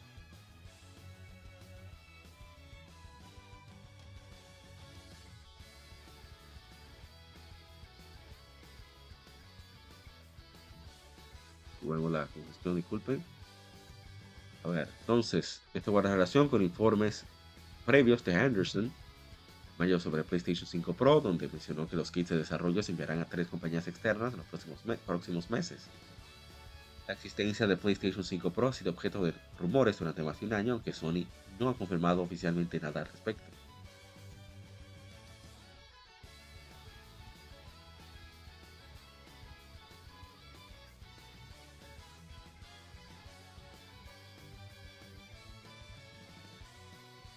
Ahora sí. Tu buena relación con informes previos de Harrison sobre PlayStation 5 Pro, donde mencionó que los kits de desarrollo se enviarían a compañías externas en los próximos meses. La existencia de PlayStation 5 Pro ha, sido objeto de rumores durante más de un año, que Sony no ha mencionado oficialmente nada al respecto. No obstante, en julio se informó que la, que la consola se denominaría Project Trinity y supuestamente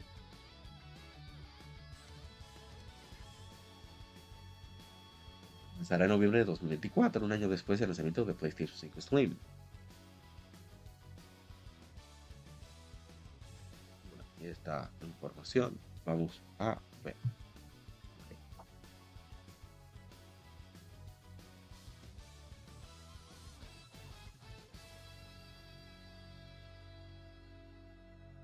Ahora sí. A ver.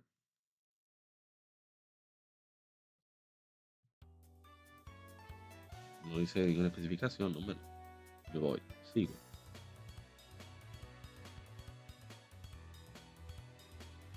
A ver, a ver, a ver. Lo yo voy a hacer, pues necesito agua y en mi estado actual no puedo quedarme con sed. Así que voy a, vamos a hacer una pequeña pausa y disculpen, pero es cuestión de salud. Ah, bueno, dice, viene duro, dice hermano que roba de 24, mucha información, sí, es demasiado. Dice W2393, esos son juegos que trataron de dejarse de los lanzamientos de Mario Wonder, Spider-Man 2 y compañía. Sí, es cierto. Pero tiene que ser que viene algo más. Que están tan pegados de, febrero que no se quieren esparcir un poco. Hay, yo siento que hay un te- hay terror ahí. Bueno, deben un momentico, ya regresamos. No se muevan.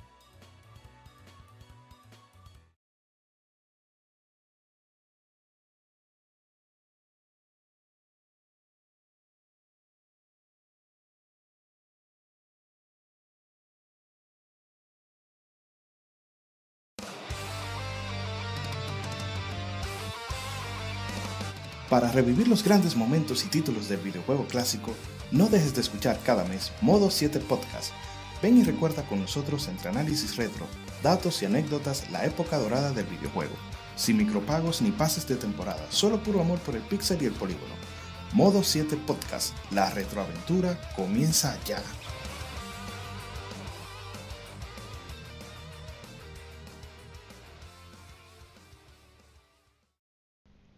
Los cómics no son solo superhéroes y el manga no es solo muñequitos de pelea. Existe un lado más profundo de estas industrias, y no hablo solo de Japón y Estados Unidos, sino de todo el mundo. Para explorarlo, Cultura Cómic te trae el mejor podcast de historietas de República Dominicana. Ya sea cómics, manga, band de cine, paquitos o como les llames, todo es parte del noveno arte. Así se llama el podcast, por cierto. Acompaña a grandes entusiastas de esta fascinante forma de contar historias. Cultura Cómic presenta Noveno Arte. Búscanos en el canal de YouTube de Cultura Cómic y cada domingo te traeremos un nuevo capítulo de Noveno Arte. ¿Quieres descubrir lo nuevo en el mundo de los videojuegos o redescubrir clásicos? Síguenos en Twitter, GameEffectMX, tu revista de videojuegos digital, con noticias, reseñas y lo mejor del mundo del gaming.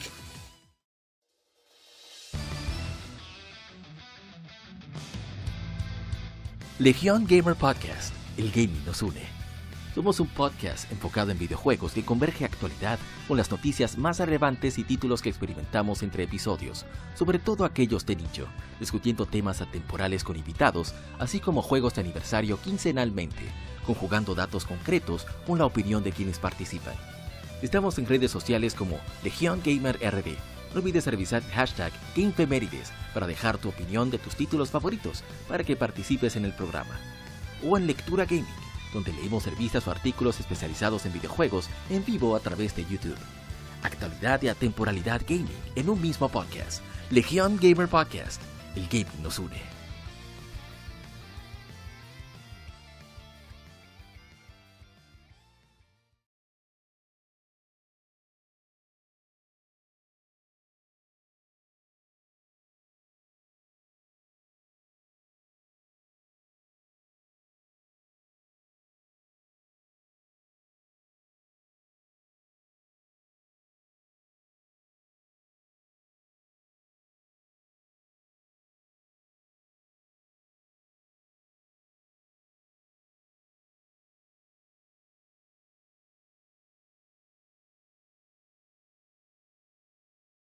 Ya estamos de vuelta, disculpen la tardanza. Pero aquí estamos ya. Así que muchísimas gracias por la paciencia. Bien, seguimos. No voy a poder hablar nada si no bebí agua. Urgente.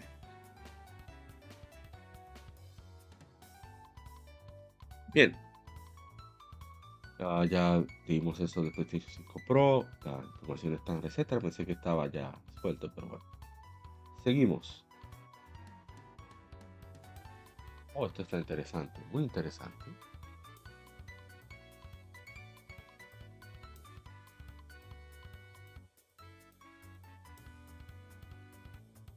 El 11 de diciembre, Sega y Ryuga Gotoku Studios celebraron el Like a Dragon Day, una nueva iniciativa para conmemorar anualmente el lanzamiento de la serie en 2005 con nuevos trailers Like a Dragon Infinite Wealth y Like a Dragon Gaiden, Man Who Raised His Name. Recuerdo que Gaiden significa como historia secundaria, historia alterna. Una alterna de que otra historia, sería más el significado. En este nuevo trailer narrativo, Kazuma Kiryu se encuentra con viejos amigos y aliados que le animan a reflexionar sobre el sentido de su vida y hacia dónde debería dirigirse. Ahí tenemos un doblaje en inglés, a Dragon Gaiden de Man Who Raised His Name estará disponible para su descarga gratuita en todas las plataformas en diciembre. No, ni lo vamos a ver, pero este sí. Pero un poco solamente. If anyone deserves to Ok, know, no. it's No. the guys who have. No. No. Yo no voy a ver ese disparate en inglés pero. no. Así que vamos a continuar. No vimos nada. A seguir con la siguiente información. Gracias Sega por arruinarme el trailer.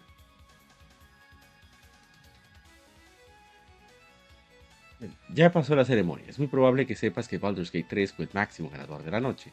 Marvel's Spider-Man 2 no llevó ningún premio y Alan Wake 2 nos sorprendió a todos, pero ¿sabes quiénes y otros juegos se alzaron como ganadores? Si lo sabes, excelente, es momento de repasarlos. Si no lo sabes, pues tranquilo, que ahora los a todos. Luego tengo la- repasemos todos los ganadores de la ceremonia más importante del mundo de los videojuegos. Lo más mediática, para mí la más mediática. Game of the Year, reconociendo el juego que ofrece la mejor experiencia en todos los campos creativos y técnicos. El Baldur's Gate 3 fue el ganador. Mejor, mejor dirección, Alan Wake 2. El premiado por la visión creativa excepcional, innovación en la dirección y diseño de juegos. Y ahí es donde yo no entiendo este el premio, porque cuando hablan hablan de creativo, pero creativo e, e innovación. Digo, yo no he jugado eh, Alan Wake, pero tengo que preguntarle a alguien que lo haya jugado a ver si es creativo. Ojo, no estoy diciendo que no merezca mejor dirección. Estoy cuestionando la descripción de la renglón. Eso es lo que a mí, a mí me confunde. Miren aquí. Entonces, campos creativos. Cuando se refieren a campos creativos, ¿qué quiere decir eso? Creative and Technical Fields. Eso me, yo me pierdo. Claro, porque el 3 no merece, ¿eh? Pero sí deberían de definir eh, cuáles son esos parámetros. Pero bueno. Mejor dirección, ya lo dijimos. Mejor narrativa, Alan Wake 2. Ahí no hay nada que hacer. Por una destacada narrativa salió comentario. Así es que deberías. Eso yo lo entiendo. Está hablando de narrativo, la historia, cómo lo cuentan, cómo está hecho, cómo se desarrolla, y destaca sobre los demás. No está hablando de si es más creativo o si, si es creativo. Eso yo lo puedo comprender y no lo discuto. Yo sé que soy medio bromón a veces con la semántica, pero para mí es importante que sea claro para no tener referencia. O dirección de arte, mejor- por destacado logro creativo de técnico en diseño artístico y animación. Alan Wake 2 fue el ganador. ¿Puede ser? No sé, ¿verdad? Por destacada música que incluye partitura, canciones originales y banda sonora en licencia.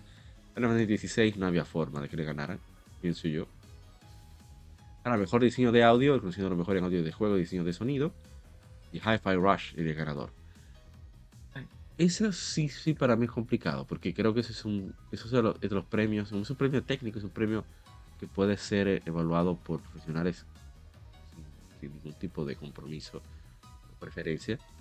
Entonces, me gustaría hablar con un profesional a ver qué piensa. Que puede ser que- el sonido, o cambie con la distancia, el uso de Dolby Atmos, no sé, Hi-Fi Rush. Puede ser extraordinario. No sabes.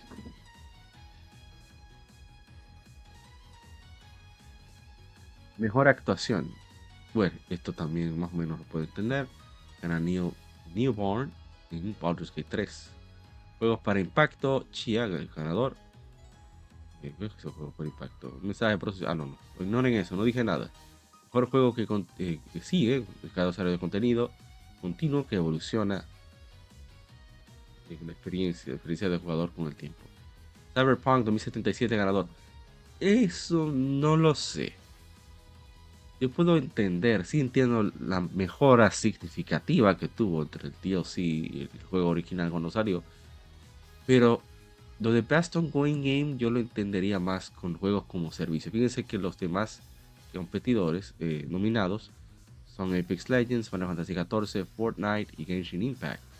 Y gana Cyberpunk 2077, que no pertenece a ese renglón. Entiendo yo, ¿no? Voy a decir que soy un verdugo ni nada, pero no sé. Aplicando la lógica. Seguimos. Mejor juego indie, pero destacado, destacado lo creativo y técnico del juego, gana Sea of Stars, no hay que discutirlo, ese el que lo más lo merecía para mí. Mejor indie debut, Cocoon, no tengo idea de qué es eso. Mejor juego móvil, Honkai Star Rail, bien. Mejor soporte a la comunidad, ver, juego destacado a la comunidad, transparencia, velocidad de respuesta, de la actividad en redes sociales extensiones parece de ser. Eso será... Ah, actividad social. Ok. No voy a discutir. Baldur's Gate 3. Otro juego de ARVR, lo voy a saltar. Innovación de accesibilidad, Forza Motorsport ganó. Mira que yo creía que allí iba a ganar Marvel Spider-Man 2. Pero bueno.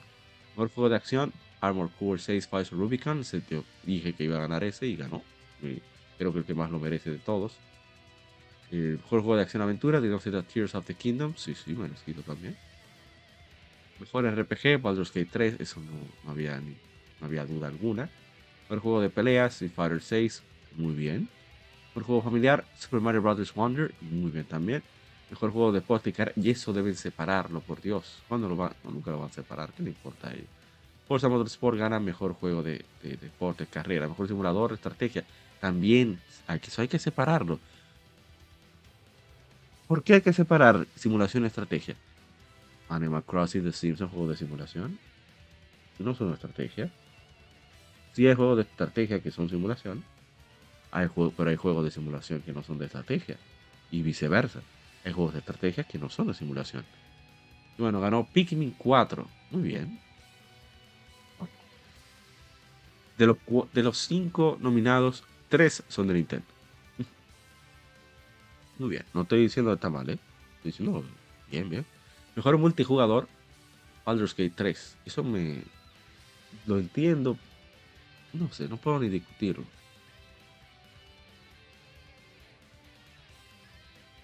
No sé si debería estar ahí siquiera.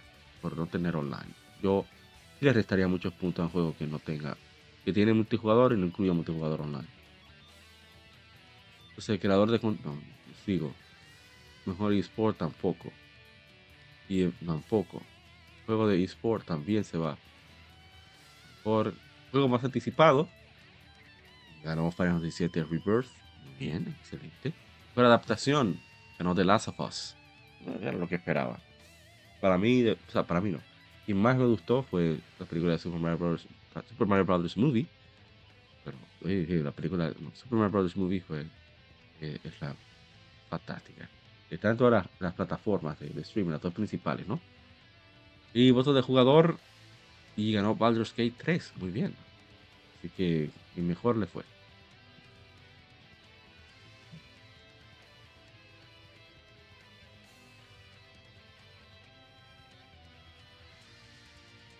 Recuerdo el silencio que hago, repentino, es porque estoy cubriéndoles los efectos del sonido que están saliendo de mi rostro con la congestión que tengo arriba. Bien. A ver si que todo esté correcto, en orden, bien.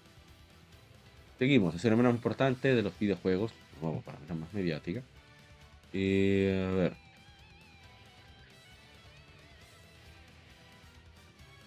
A ver, los 10 últimos jugadores, Dragon Age Inquisition de Bioware. 5 de diciembre de 2014. Dicen que ese ha sido el año más flojo en la historia del gaming, que ese juego no debió de ganarlo, que era que había un estándar muy bajo. Pero eso es lo que dicen, ¿no? Yo no. Yo tengo el juego, no lo he jugado aún. Dice Víctor Luz 93, para mí el mejor anuncio de los awards es de Moon Studios.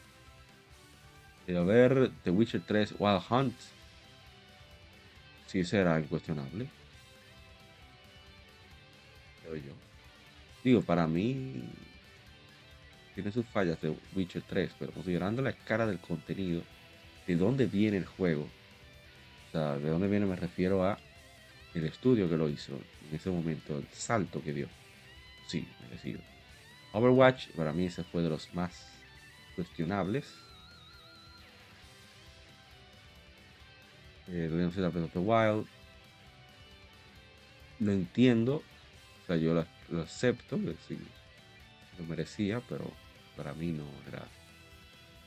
Como que había otros juegos que podría merecerlo más. Pero eso sí yo, ¿no?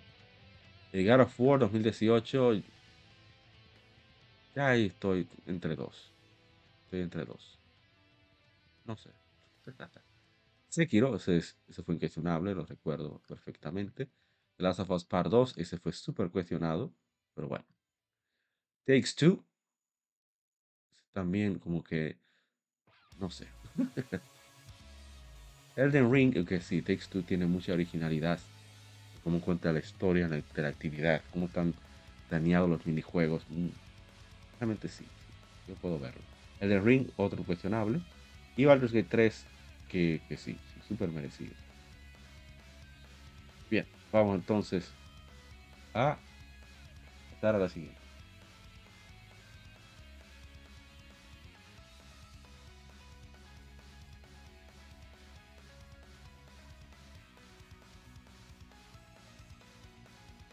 Bien, tenemos Wizards of the Coast y Archetype Entertainment, el estudio fundado por ex desarrolladores de BioWare, dirigido por James Allen, ha revelado el RPG de acción y aventuras de ciencia ficción llamado Exodus. El juego está planeado para lanzarse en PlayStation 5, Xbox Series y PC, aunque aún no se ha anunciado una fecha de lanzamiento específica. Exodus es una nueva franquicia épica de juegos de rol de acción, aventuras y ciencia ficción, desarrollado por Archetype Entertainment, un estudio con sede en Austin, como parte de Wizards of the Coast. Este juego, este estudio está dirigido por veteranos desarrolladores de juegos AAA provenientes de BioWare, Naughty Dog, 343 Industries y otros.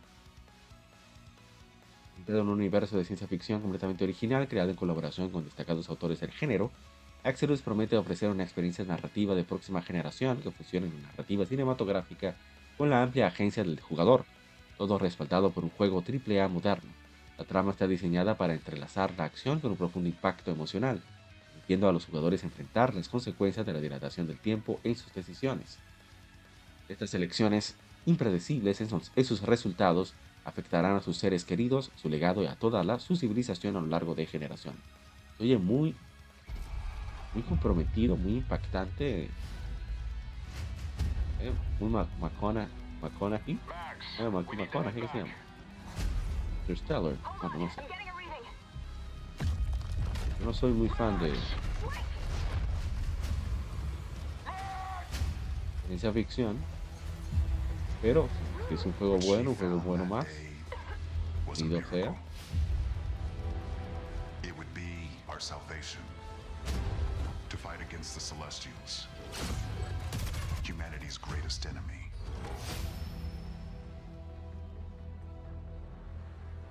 viendo. Muy Mass Effect, que no me gusta mucho cómo son los personajes, pero los humanos.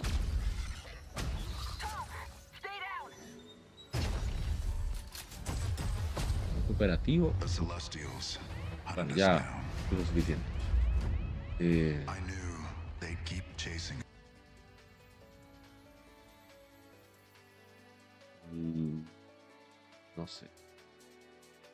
O sea, estoy hablando para mí, esto es la calidad. La calidad no la puedo cuestionar porque es simplemente un video. Pero eso de las consecuencias en esta época, no lo sé. Ojalá. Pero no, no doy mucha fe. Me gusta que me den mi galleta, ¿eh? lo he dicho muchas veces, me gusta equivocarme en estas cosas. Ojalá lo hagan bien, o sea, de verdad. Pero no, no creo que yo sea el blanco para este juego. Ojalá le salga súper bien. Bien, sigamos. No, yo estoy dando mi perspectiva personal. Siempre estoy dando mi perspectiva personal. Eh, Sony Interactive Entertainment Japan Asia, ahora estamos en Gematsu, anunció los ganadores de PlayStation Partner Awards 2023 Japón Asia. el Gran Premio, que son los tres títulos desarrollados en Japón, regiones de Japón y Asia, con las mayores ventas globales entre octubre de 2022 y septiembre de 2023. Los ganadores fueron Final Fantasy XVI, Genshin Impact y Resident Evil 4. Excelente. El Partner Award, que son los premios otorgados a títulos desarrollados en, la, desarrollados en la región, con las mayores ventas entre octubre de 2022 y octubre de 2023, con actividades notorias, resultados con actividad notoria. Armor Core 6, Fires of Rubicon, Crisis Core Fantasy VII Reunion, Elden Ring, eFootball 2023, Sonic Frontiers, Street Fighter 6 y Wolong Fallen Dynasty. Bueno, ese no lo esperaba ver ahí. Premio especial a título con resultados notorios. Hogwarts, estamos hablando de en Japón y en Asia. Hogwarts Legacy, Resident Evil Village, VR Mode, Street Fighter 6. Muy bien. Y dos del usuario. Los títulos elegidos por los usuarios en las regiones de Japón y Asia son tomados directamente de los top 30 lanzados entre octubre de 2022 y septiembre de 2023 y evaluados por un número total de horas jugadas en las regiones de Japón y Asia. Oye, qué interesante. Para este juego, eso sí me, me llama la atención. La forma de elegir los premios está muy, muy interesante. Este PlayStation Awards es por ventas y por consumo. O sea, no hay nada que hablar, es súper objetivo en ese sentido. Que los usuarios votan con su actividad. Eso me parece muy, muy interesante. Dice, a ver, los ganadores son Armor Core 6, Fires of Rubicon, Final Fantasy XVI, Hogwarts a Legacy, Persona 5 Royal y Resident Evil 4. ¿Ya? Interesante. Muy, interesante. Ah, para maldito diabetes. Entonces acuérdate más temprano. Ok. Eh, gracias. Muchas gracias. Eh, por el apoyo, supongo. Sigo. Entonces. Estábamos. Ah. Arc System. A ver, A ver, está interesante. Arc System Works ha formado una alianza capital. O sea, a veces son cosas que se dicen en privado generalmente, pero cada quien se maneja a su forma, supongo. Las compañías anunciadas. Acuria, conocida por juegos como el efecto Caligula Effect, Sword Art Online, Alicization, Lycoris Cry Machina, eh, que tienen bastante experiencia en el desarrollo de juegos para, de consumo, incluyendo RPGs y RPGs de acción, con la calidad y volumen necesarios para juegos de nivel global, dramáticamente incrementados cada año, la escala de desarrollo cada vez expandiéndose, esta alianza de capital permitirá a Arc System Works expandir sus capacidades de desarrollo, mientras también promueven la fortaleza, fortalecimiento sustentado de su estructura de desarrollo. Con el fin de crear nuevos trabajos, nuevos proyectos, Arc System Works apunta a confrontar nuevos retos y producir eh, productos para una audiencia aún mayor para disfrutar. Más detalles no se han dado. No se han dado parece muy interesante esa alianza. Sobre todo que Arc System Works es una compañía que se ha expandido muy bien. Incluso tiene editora para Occidente. Ella misma. O sea, que eso es muy raro. Hoy en día que una editora, que una desarrolladora japonesa tenga quien, publique aquí. O sea, tenga su propia, publiquen ellos mismos.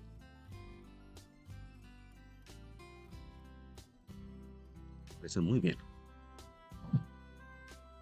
perdón, publiquen ellos mismos en Occidente. Bien, seguimos. Vamos con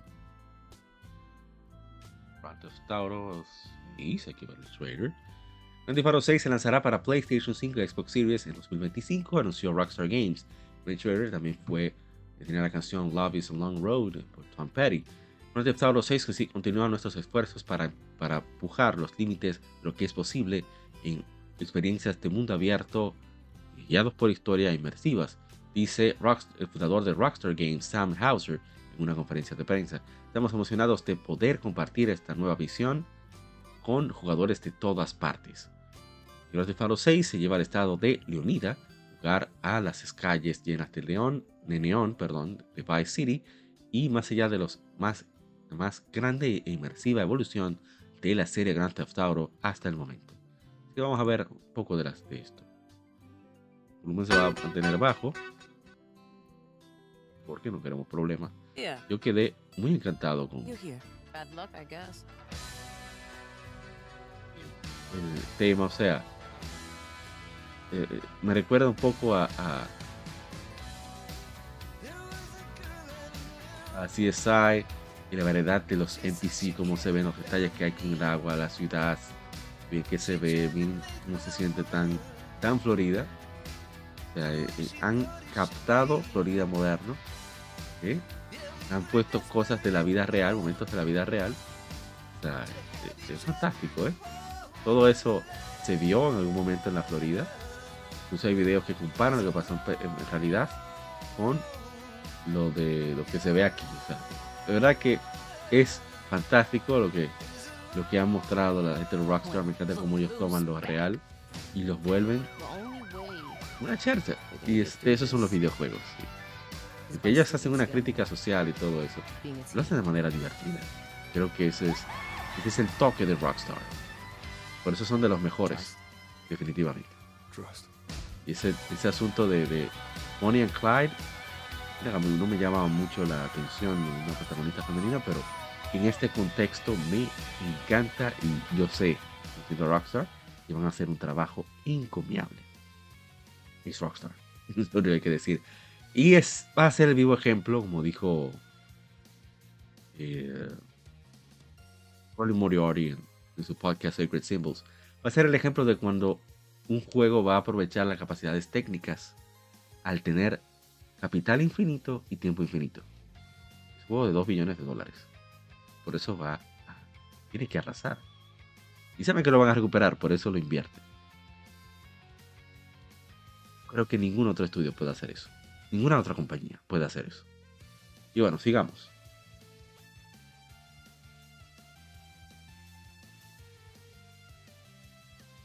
A ver.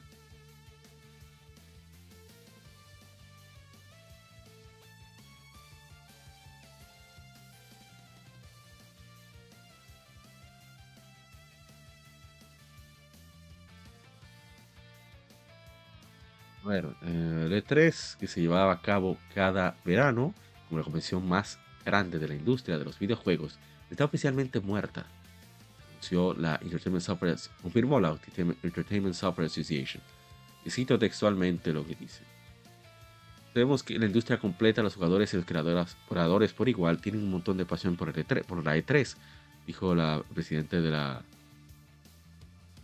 de la Asociación de Software de Entretenimiento, Stanley Pierre Louis, al Washington Post. Compartimos esa pasión. Sabemos que es difícil decir adiós a un evento tan querido, pero es lo correcto es lo, correcto, dadas las nuevas oportunidades en nuestra industria, tiene, que alcan tiene para alcanzar fans y, a- y socios. Lo dije, más cosas de socios. Electronic Entertainment Expo, la website ahora tiene una sola página con un mensaje de adiós después de más de dos décadas de tres, cada uno más grande que el último. Es el momento de decir adiós. Gracias por los recuerdos. The Electronic Entertainment Expo, su decline inició en 2018 cuando Sony decidió no estar más en el evento, lo cual inició un efecto dominó a los demás exhibidores que, más decidieron no ir. En 2020, el colaborador y, periodista Geoff Keighley anunció que ya no estaría trabajando con el show y desde entonces creó su propio evento por separado con Summer Game, Fest. El último evento el último evento en persona se llevó a cabo en 2019, permitió la atención del público general. Habían planes para un evento en 2020, fue cancelado debido a las preocupaciones por el asunto aquel, la gripe mala que anda. Un evento únicamente en digital se llevó a cabo en 2021, y aunque este un evento solo en digital se planeó para 2022, también se canceló. Un evento mejorado se planeó para 2023, pero también fue cancelado. Eso lo leímos. Vamos a ver cómo yo puedo explicar rápidamente lo del E3. El E3 nació por negocio, una necesidad de poder contactar distribuidores, desarrolladoras y editoras en el mismo lugar. Dado a que sucedía en el CES, CES no había espacio, no había respeto por los videojuegos, decidieron hacer su propio evento. Fue creciendo con los años, a una escala descomunal, Y lamentablemente llegó a un tope. Cada vez se hacían más grandes los eventos para llamar la atención. Se, llamaban, se hacían los eventos grandes para llamar la atención. Con los puts, las edecanes, edecanes es un factor importante. Lástima que ya quitaron por sensibilidades tontas. Pero bueno. Eh, lamentablemente, cada vez ese público, o mejor dicho, el blanco de público que atendía al E3 no era el público en general, eran esas, eran los distribuidores, las editoras, la prensa. Pero la prensa, sobre todo, fue perdiendo nivel. También los distribuidores, porque cada vez son menos, aunque usted no lo crea, cada vez es más digital. Entonces, en lugar de tú hablar con una tienda para que te distribuya tu juego, tienes que ir a hablar con, tienes que hablar con, eh, ¿cómo se llama? Valve, tienes que hablar con Epic, tienes que hablar con PlayStation, tienes que hablar con Nintendo, tienes que hablar con Xbox. Entonces son menos los que participan en el pastel. Al mismo tiempo, ya hay otras formas de tú poder contactarte con esas editoras, desarrolladoras, etc. Puedes agendar una cita, se pueden ver online, puedes enviar el juego. Antes era físico. Toda esa cuestión, todo eso se fue perdiendo. Y también está el asunto que para mí es igual de importante, el costo de estar ahí. Este costo subió a millones de dólares, sin solamente el espacio, sin contar cuánto cuesta hacer el bus y prepararlo para que sea llamativo. El espacio costaba millones de dólares. Suma el asunto de los personal que hay que mover, que los encargados de pregar con el juego, si, aunque a pesar de no estar listo, van a dejar de trabajar en el juego para ir al E3. Ya ese es otro asunto también. En contra. Son muchos factores. Hay eventos que no son tan caros. Son satisfactorios para los asistentes, ya sea público general, ya sean eh, especialistas, ¿verdad? prensa especializada, desarrolladores, editoras, etc. Ahí están, por ejemplo, Gamescom, Tokyo Game Show. Tokyo Game Show es el ideal para mí. Ahí tienen tres días de, de especialistas, o sea, gente de la industria adentro, y tres días para público. Y funciona de maravilla. Se crea mucho contenido desde ahí, cosas interesantes, conversaciones, eh, tienen paneles, o hay de todo. Es como una mezcla de, de Game Developers Conference y E3. Y funciona. Es fantástico Tokyo Game Show. Y Gamescom no voy a decir que sé, no, tengo, no, estoy muy pendiente de la Gamescom. Y miren, el Brasil Game Show está creciendo siendo un evento enfocado en fans, pero también está enfocándose cada vez más en industria. Haciendo un equilibrio fantástico y va a seguir creciendo. Ya es el más grande de Latinoamérica. Que cuidado, ¿eh? Cuidado, Brasil, un mercado de 200 millones de personas que va a seguir creciendo. Por eso creo que el E3 no. Seguimos. A ver, a ver. A ver la siguiente información.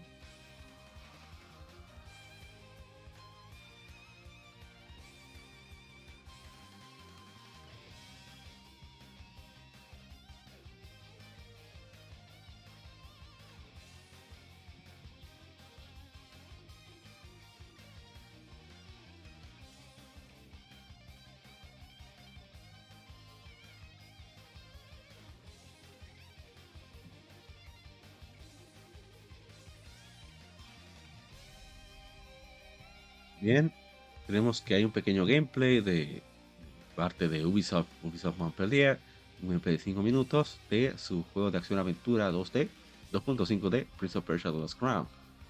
Eh, no voy a leer de los detalles, creo que no es necesario. Un mundo mitológico un mundo eh, situado en, en un mundo de, de mitología persa, donde los límites de tiempo y espacio se pueden manipular. The Lost Crown se lanzará para PlayStation 5, Xbox Series, PlayStation 4, Xbox One, Nintendo Switch, PC, a través de Epic Game Store y Ubisoft Store y Luna, 18 de enero de 2024. Habrá un, habrá un demo el 11 de enero. Ok, tarde. Está bien, con que salga el juego decente, que no lo necesario. El juego se ve bonito, ¿eh? hay of que decir la verdad.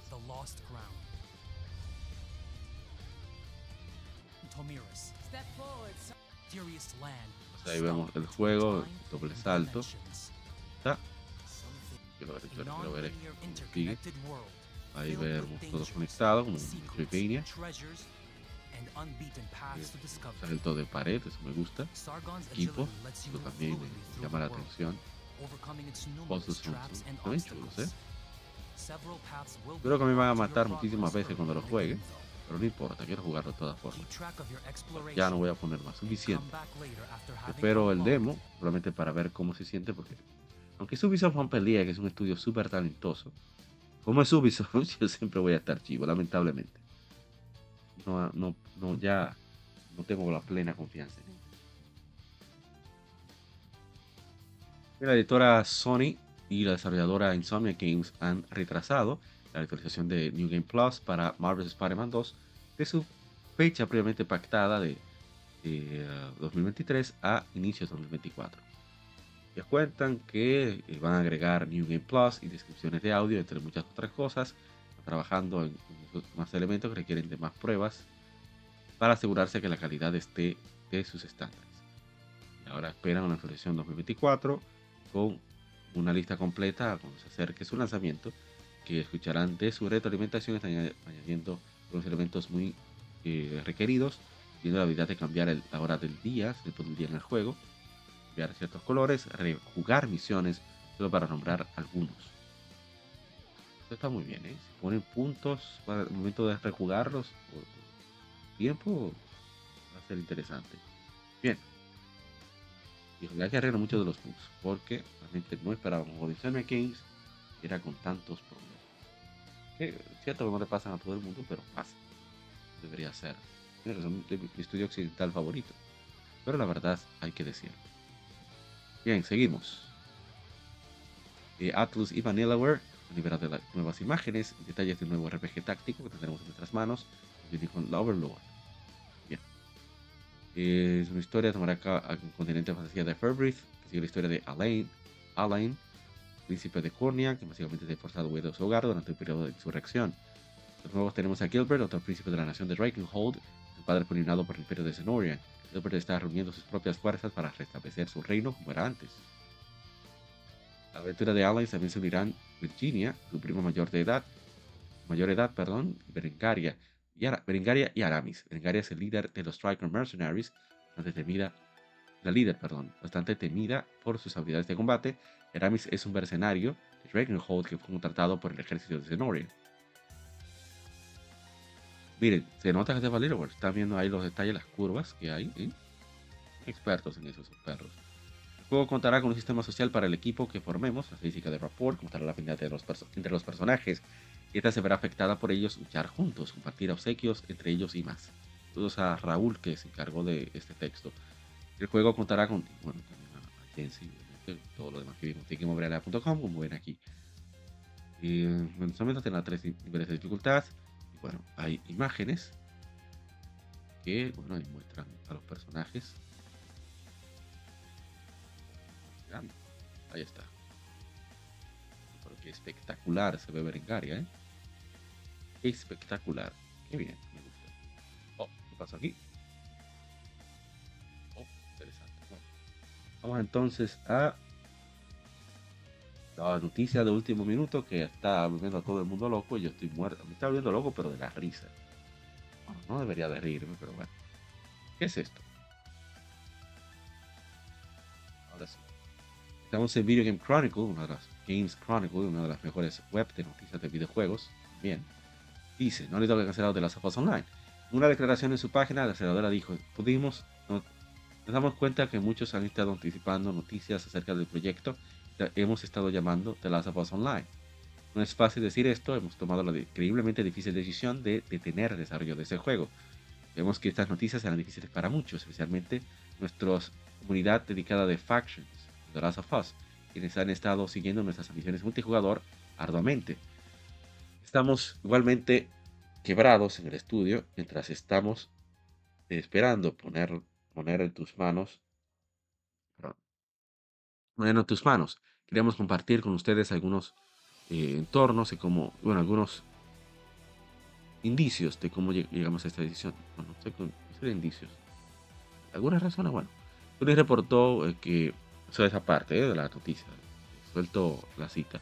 Dice, Sony reportó Video Chronicle eh, que ha reducido la escala del juego de The Last of Us multijugador este año, siguiendo una evaluación por, escuchen esto, por el, recién adquirido Bungie. Según Bloomberg, un reporte en mayo, el número de personas trabajando en el proyecto se redujo precisamente por resultado de retroalimentación del estudio de Destiny en cuanto a calidad y viabilidad.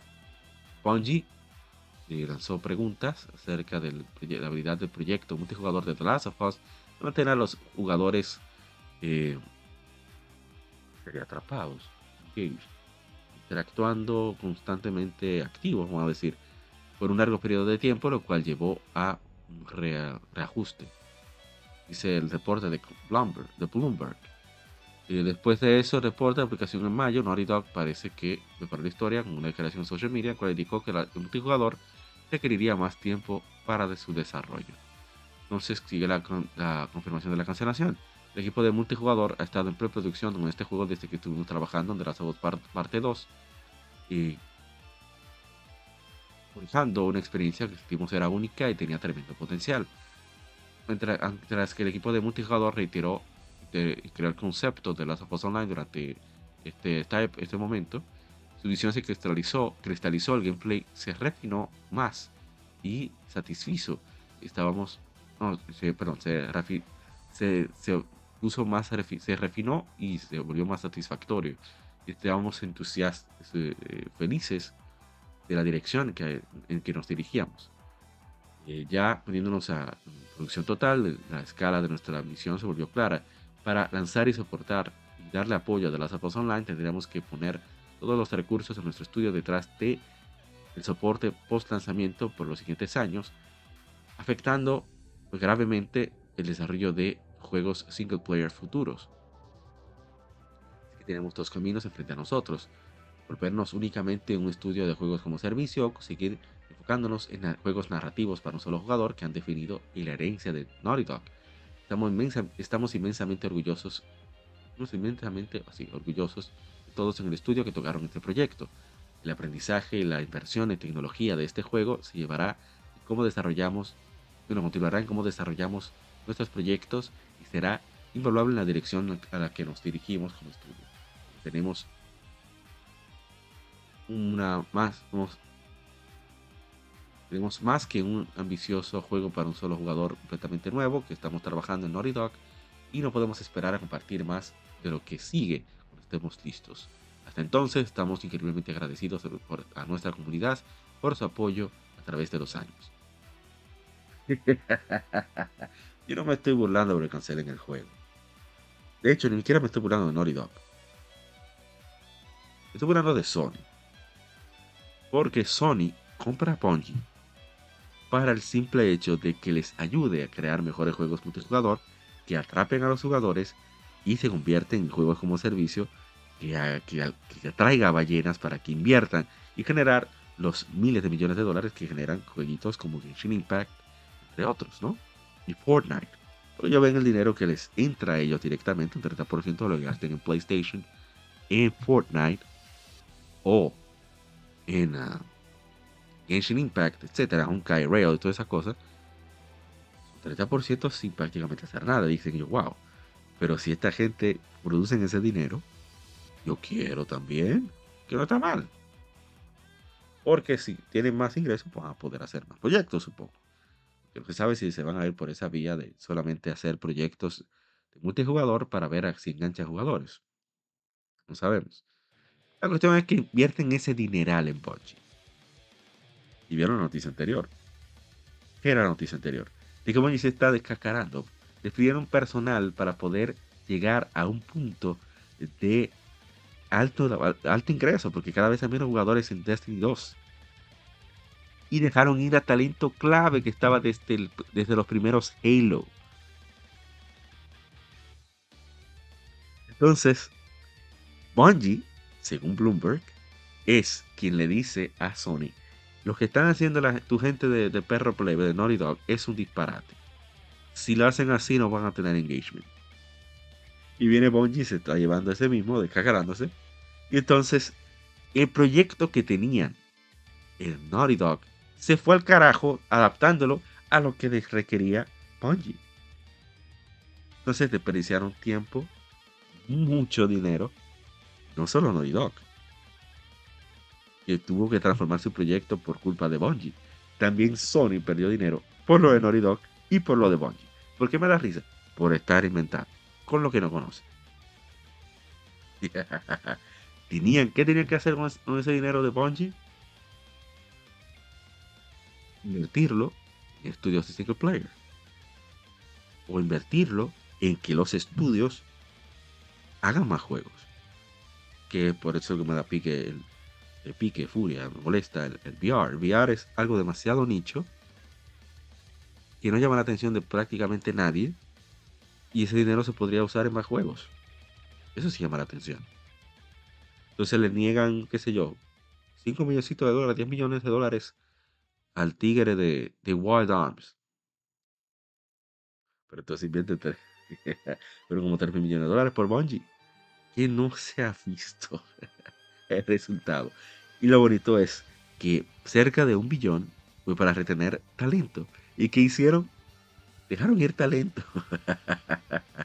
qué desastre. Bueno, con eso terminamos el Game Informe. Vamos ahora a pasar a las efemérides. Vamos a tratar de hacerlas rápidas. ¡Ey! Saludos. Dice Vegeta. ¡Ey! Mi hermano Vegeta 17. Hello people. Activo en la casa. Bobo. Voy a mi. Oh no, pero muchísimas gracias, hermano Vegeta. Muchísimas gracias, de verdad. Wow, pero ahora me doy cuenta de que yo no mostré nada. Wow, me siento muy mal. Déjenme yo darles rápido solamente para que lo vean. Estábamos eh, eh, mostrando. Wow, wow, wow, wow, yo no puedo creerlo. Bueno, pero hay que entender una cosa. Eh, Vegeta. Dice Vegeta exacto. ah, Por eso nosotros no quieren que entre en, en Nintendo. Es verdad. Pero también quien le dio herramientas a mi joyo. Sigue mal eso. A mi joyo para que llegara a ese nivel fue Sony. O sea, fue con un interés desde el principio. O sea, no, tan- no engañaron a nadie ahí. El, el desarrollo de mi joyo está como está por Sony. Esa es la verdad. Porque Sony fue quien no solamente invirtió, sino que otorgó herramientas y, y entrenamiento. O sea, una inversión fuerte ahí. Bueno, esto era lo de Unicorn Overlord, enseñándolo rápido. Miren qué hermosa se ve. ¿Cómo se llama? Berengaria. Excelente. Miren qué diseño de personaje. Excelente. Miren ahí Berengaria. Mejor de ahí se daña, ¿eh? Y estos son sprites a mano. ¿eh? Vanillaware. Fue que mencionamos. Ahora vamos rápido a Spider-Man 2. Ya la noticia de que van a retrasar el update que va a incluir New Game Plus entre otras cosas. El gameplay que mostramos un pedacito de Prince of Persia. La exploración que está muy chulo. El salto que mencioné ahorita. Salto de pared. Y contar equipo porque tiene elementos RPG por lo menos en ese sentido de la personalización del personaje para la redundancia entre otras cosas y que el demo, bueno, hablamos de eso mostrando rápido el E3 que está muerto y eso es lo que muestra el, la, la página del E3 el trailer que hablamos de, de él un poco que, que me gusta mucho cómo se ven los personajes mucho detalle eh, sentido de, de Miami Vice entre Miami Vice y, y CSI Miami me encanta se siente como el Florida moderno ¿eh? y todo eso que pasó en la vida real ¿eh? qué chulería Grand Sí, pero Sony si no tuviera esos tipos de juegos de pago ya estuviera muy mal. Pero que Sony siempre ha vivido de third party. O desde el primer PlayStation, el que más ha vendido ha sido third party. O sea, no es nada nuevo. Esa es la forma de operar de Sony. Porque Sony vive de los juegos. Al igual que Nintendo, a diferencia de Microsoft. Bueno, seguimos. ¿Qué más? Arc System Works, Acuria, ya tenemos imagen. Los de PlayStation Partner Awards, los ganadores. ¿Qué más? ¿A dónde fue que me quedé? Ah, un poquito de Exodus que lo mostré. Dije que no me gusta cómo se ven los personajes. El guion no me llama la atención. Pero ojalá y salga bueno. Y Como no es gameplay, no puedo decir si está mal está bien, simplemente que no sé si es para mí. Ah, que me pasó lo mismo con Mass Effect. Y al final me gustó. No sabemos. Aquí tenemos los ganadores de 10 ganadores de Game Awards en sus 10 años. Y aquí tenemos el ganador principal, de Baldur's Gate 3, algunos de los ganadores, aquí en mobrelea.com. El trailer de, de Ryuga Gotoku que iba a poner, pero cuando vi que estaba en inglés dije, no, esto no va para aparte, esto no es para mí.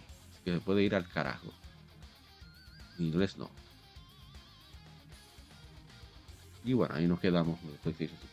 Ahora sí vamos a pasar a las efemérides. Vamos a hacerlo rapidito, ya pasamos de las dos horas solo con información. Pero estamos despidiendo el año, así que no hay remedio. Que nos vemos en un instante, no se muevan, ya volvemos. Más el Gamer Podcast, el Gaming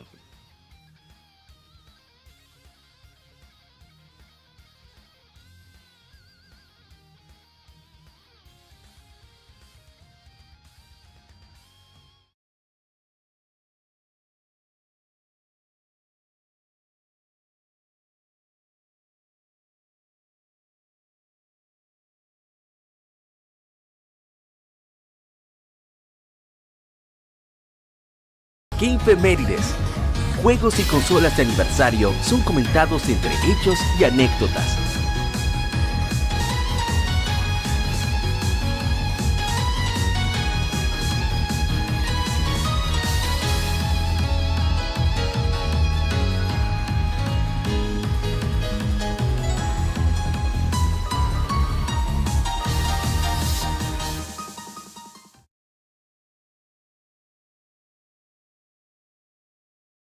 Ya vamos a arrancar. Ramfeni dice Vegeta que está el detalle. Sony está donde está por estar a la sombra de otro, no puede trabajo de frente a los demás. Pero el trabajo de negociación es parte importante del negocio de los videojuegos. Si recuerdas, Nintendo llegó a donde estuvo por el trabajo de negociar con third parties que tenía un monopolio, por cierto, en la época del NES, de Nintendo Entertainment System, y después con el Super Nintendo y con el Game Boy. No un monopolio con Super Nintendo ni con Game Boy, pero era el trato con los third parties que le permitió a Nintendo establecerse. O sea, no seamos ciegos tampoco. Porque el negocio es así. Tú vives más de los... Ese es el secreto del negocio. Vivir de los third parties para tú producir first parties y mantenerte produciendo. Siempre ha funcionado así el negocio. Y Nintendo fue quien creó eso. Irónicamente. Pero bueno. Vamos entonces a YouTube.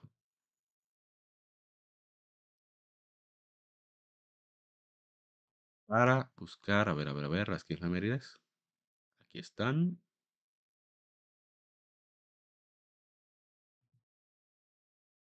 Ok, aquí las tenemos. Vamos a ponerlas ahí.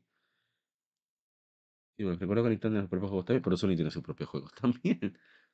Lo que pasa es que Nintendo está haciendo juegos para consolas de esta generación. Digo, Sony, perdón. Y Microsoft también. Y eso toma mucho más esfuerzo. Y tiempo. Aparte que depende de qué pide el mercado. Quieras en cuenta que no, eso no es cierto, Vegeta. Puedes buscar en la historia y no es así. La memoria te está fallando. Debo decírtelo. Estás muy sesgado. No sé. Pero no, la estadística no es así. Eso es lo que tú recuerdas, quizás porque fue lo que tú tuviste. Pero los números de 800 juegos, quizás 80 eran de Nintendo. Esa es la verdad.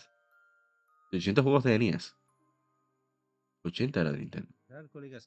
Quizás un poquito más. Y son muchos. ustedes. Es la verdad, es mucho. Pero era otra época. Un juego se hacía en, en seis meses en esa época. Ahora un juego AAA como Spider-Man a 2 crear contenido. te debe tomar más de Y 4 veremos años, 5 cosas años. Esta versión es el Mira el ejemplo de The of Zelda Tears of the Kingdom. Utilizaron la misma tecnología de base. La misma tecnología de base. Ah, bueno, yo no estoy diciendo que te vayas. Estoy diciendo que estás sesgado por tus recuerdos. Porque lo que tú vives no siempre es Acuérdate que uno, uno vive en un, vivía en un pequeño país donde apenas ni siquiera había acceso a internet. Entonces uno no tiene toda la información. Ahora sí está la información. No es para que te sientas mal, es simplemente dejándote saber. Tears of the Kingdom hizo la misma tecnología de, de Breath of the Wild y le tomó seis años sacar la secuela. Porque es así de difícil. O sea, yo no estoy diciendo que está mal, es que lamentablemente queremos que el juego se vea en alta definición, queremos que tenga sonido envolvente, queremos que haya reflejo y qué sé yo cuánto, y, ray tracing y vaina. Queremos que haya, que aproveche el hardware, y eso tiene un costo de horas, hombre, que, y también, o sea, eso se tiene que ver. Completamente nuevo y con los datos. Que es un esfuerzo. Entonces, y, lamenta- y eso es en Switch, que es una tecnología de la séptima generación prácticamente. Aquí en República Dominicana de videojuegos con reviews de todo tipo de juegos. que están haciendo Microsoft y, y- y- y- Sony son juegos de octava generación, de, de novena generación. Es más costoso todavía. Requiere de más detalle. No estoy diciendo que sea mejor, ¿eh? Que no se malinterprete. Pero sí tiene más costo. Y de hecho, Zelda Breath of the Wild costó 110 millones de euros. Solo el desarrollo, sin contar la parte de marketing y de distribución. los. Entonces, eso, es así. Bueno, nos fuimos por, nos fuimos por otro lado. Vamos a terminar este podcast. Porque yo me quiero ir a dormir también. No, pero Vegeta, no, no, me estoy diciendo. Que sí es verdad que Nintendo tiene más juegos, es verdad. Y que lo tiras bueno, también es verdad. Dice Vegeta que le invite para dialogar, claro. Pero vamos a hablar con Wikipedia y, y fuentes al lado. Preston. Hace 10 años se lanzó en América East Memories Que vamos a buscar entonces. Es un RPG A ver, a ver, a ver. desarrollado por Nihon Falcon, Ah, de originalmente lanzado para buscar PlayStation Vita. los comentarios. por No voy a hablar nada, ¿eh? No voy a hablar nada, pero ya es muy tarde, ya tenemos dos horas, demasiada información que hubo esta semana por los Game Awards. Esta razón por la que me caen mal. es verdad, me caen mal los Game Awards, por- dura demasiado. Eso no es malo, ¿eh? Eso soy yo porque no, quiero cubrir menos, si es posible. A ver, the Z, que es el primero de la tanda. Y ya lo encontré.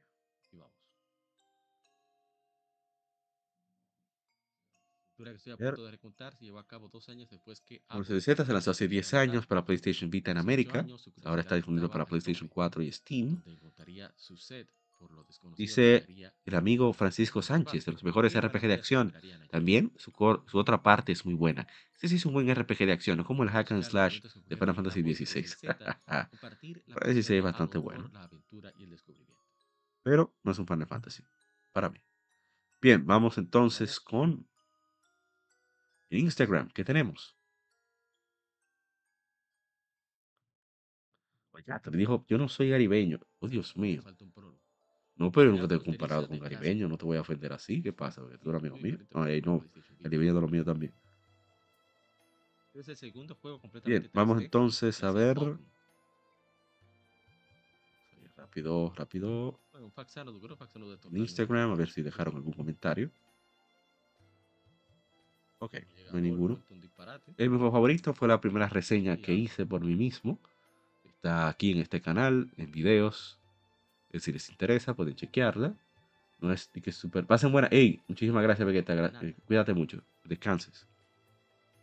Seguimos, ok. A ver, hace 26 años se lanzó. Si quieren más detalles, pueden escuchar eh, lo que comento en, en la transmisión de Efemérides. Escuchaste Ahí dejo noticias. muchas, muchas anécdotas, muchas experiencias, muchas ideas. Hace 26 años se lanzó Kirby's Dream Land 3 para Super Nintendo.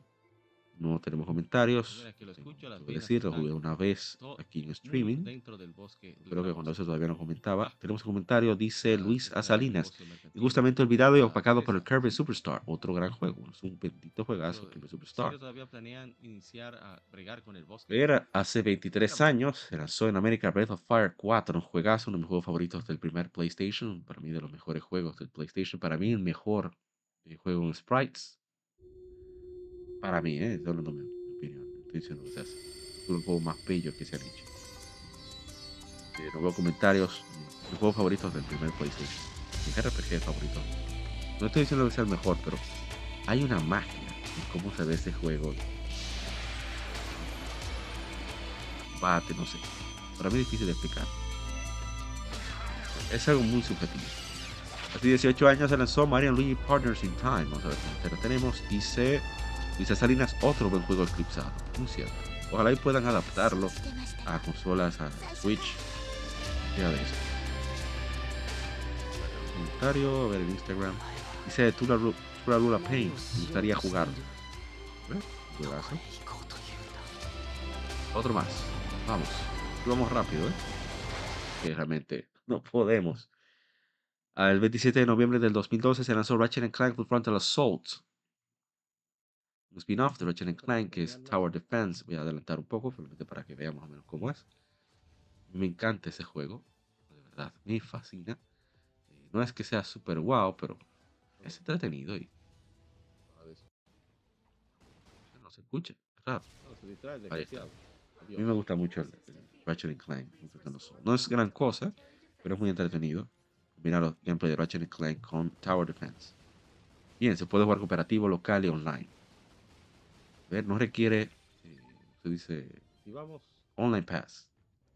Bien, hace 13 años se lanzó Golden Sun Dark Dawn para Nintendo 10. Esa era entrega de 30 años después del primer Golden Sun. Vamos a ver. No, mentira, de Golden Sun de los Age. Dice, digo, de Corderito, nunca lo he jugado pusieron como que, sé que saldrá una secuela para Nintendo que viene. no, eso no, no lo he visto en ningún lado. Ojalá. Esa es mi saga favorita de Nintendo, de Golden Sun. Y joyas de colección, dice Cesario Horaci. Un juego precioso. Lástima que ese mordisco de los combates aleatorios sea muy eh, difícil la experiencia hacia el final del juego. Pero esa era parte de la gracia. Para mí, ¿eh? Soy medio. Si yo juego cuando me involucra, yo borro los defectos. Vamos a ver en Instagram si tenemos información, algún comentario o algo. Veo que no. Así que voy a continuar directamente a el siguiente título. Hace 7 años se lanzó Final Fantasy XV, RPG desarrollado por Square Enix para eh, PlayStation 4, Xbox One y Microsoft Windows. A ver los comentarios. Dice, no me terminó de convencer, la verdad. Dice, dice mi hermano nace en 809, el capellán. Muchísimas gracias, el cape por el comentario. Es verdad, o sea, el juego es entretenido, pero. De la que dura media hora cargando, se olvidó eso. El juego es entretenido, no es súper gran cosa, pero tiene su gracia el jueguito. Eh, tiene su, su propio ritmo, voy a decir que es súper wow. Es un juego de podcast. es un, un término que, que, me gusta, me gusta. Lo escuché una vez en Sacred Symbols y en otros lugares me gustó. Es un juego para tú poner un podcast, para tú jugar mientras estás conversando con amigos. Y es entretenido. Entretenido. Dice, a ver, tenemos comentarios en Facebook. Dice Sammy la X del género. A mí me gustó que este juego pues no será un juegazo, pero creo que está a la altura y mejor que el Final Fantasy 13. No puedo negar y confirmar lo que, acaba, de, acaba de decir ese colega. ¿eh? Dice José Leandro Salcedo, para mí, obvio, percepción personal es el peor de la saga. no precisamente de rol por turnos, sino porque de verdad el juego tiene infinidad de agujeros de guion, desequilibrio total, juego amigo, una vez entré en una mazmorra, los enemigos estaban a mi nivel, llegué al jefe ya con nivel 15 creo, pero el jefe tenía nivel 45, en fin, entiendo la odisea que fue su desarrollo desde Final Fantasy 13 Versus, pero destruyó la fábula Nova Cristalis. No, por eso estaba destruido desde el 13. Vamos a ser honestos. Pero con el tiempo, quizás la edad me ha vuelto más permisivo. Pero yo veo que es un juego entretenido, un juego que no es gran cosa, que no todos los juegos tienen que ser excelentes. Y Final Fantasy XV es uno de esos juegos que no destacan. O sea, tiene aspectos técnicos destacables, sí. La música, por ejemplo, no, no es técnico, es algo artístico. Pero la música es espectacular, o sea, no hay forma de negarse a eso. Y el, el trabajo técnico que hicieron es muy bueno. No puede negar eso. Voy a protestar aquí, pero fue en 2016. Bueno, pero sí, sí, Tú resta 2027. 2023, perdón. Menos 2016 te da 7. Cada quien con lo suyo. A ver, ¿qué más tenemos? Uh, espérate. Este, ven, hicimos muchos gameplay, hicimos un esfuerzo para poner muchos gameplay. Este va, va a ser como de esos push que hicimos hacer extras para dejar ese, ese pequeño regalo, porque vamos a bajar la cantidad de Game Families. Voy a tratar de hacer limita súper limitado. Tienen que ser juegos que me interesen. Voy a poner ciertas condiciones porque realmente eh, quiero jugar más lo que me interesa jugar. Eh, no porque haya algo de malo con los juegos de Game de muchos sí me interesa probarlos, pero creo que debo bajar de todavía más. Debí dejar llevar, ¿eh? Porque quiero avanzar en los juegos que tengo y creo que se ha cubierto bastante ya. Armadura. Para que solo sea una persona. Recuerden que Legion Gamer Podcast, aunque sí agradezco mucho la participación en el podcast del el hermano, los hermanos Lajar Sama de Retroact Entertainment, de Expinal, de, la, de, de Ronaldo Hotel, y el agente Cobra de Modo 7 Podcast.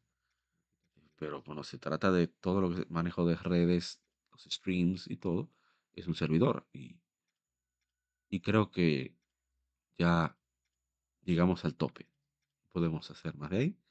Por eso vamos a reducir las efemérides al mínimo. Quizás hay un día que todos los juegos me gusten y bueno, yo voy a tener que jugarlo todo. Puede ser, pero ya mi meta es jugar quizás dos o tres. Armas. Sí.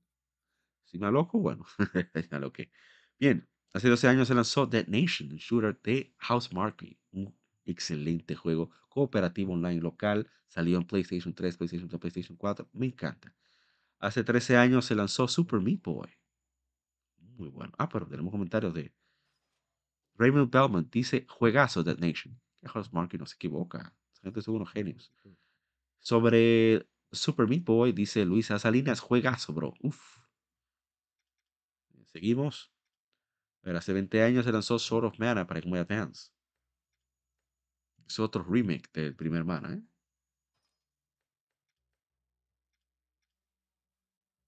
Claro.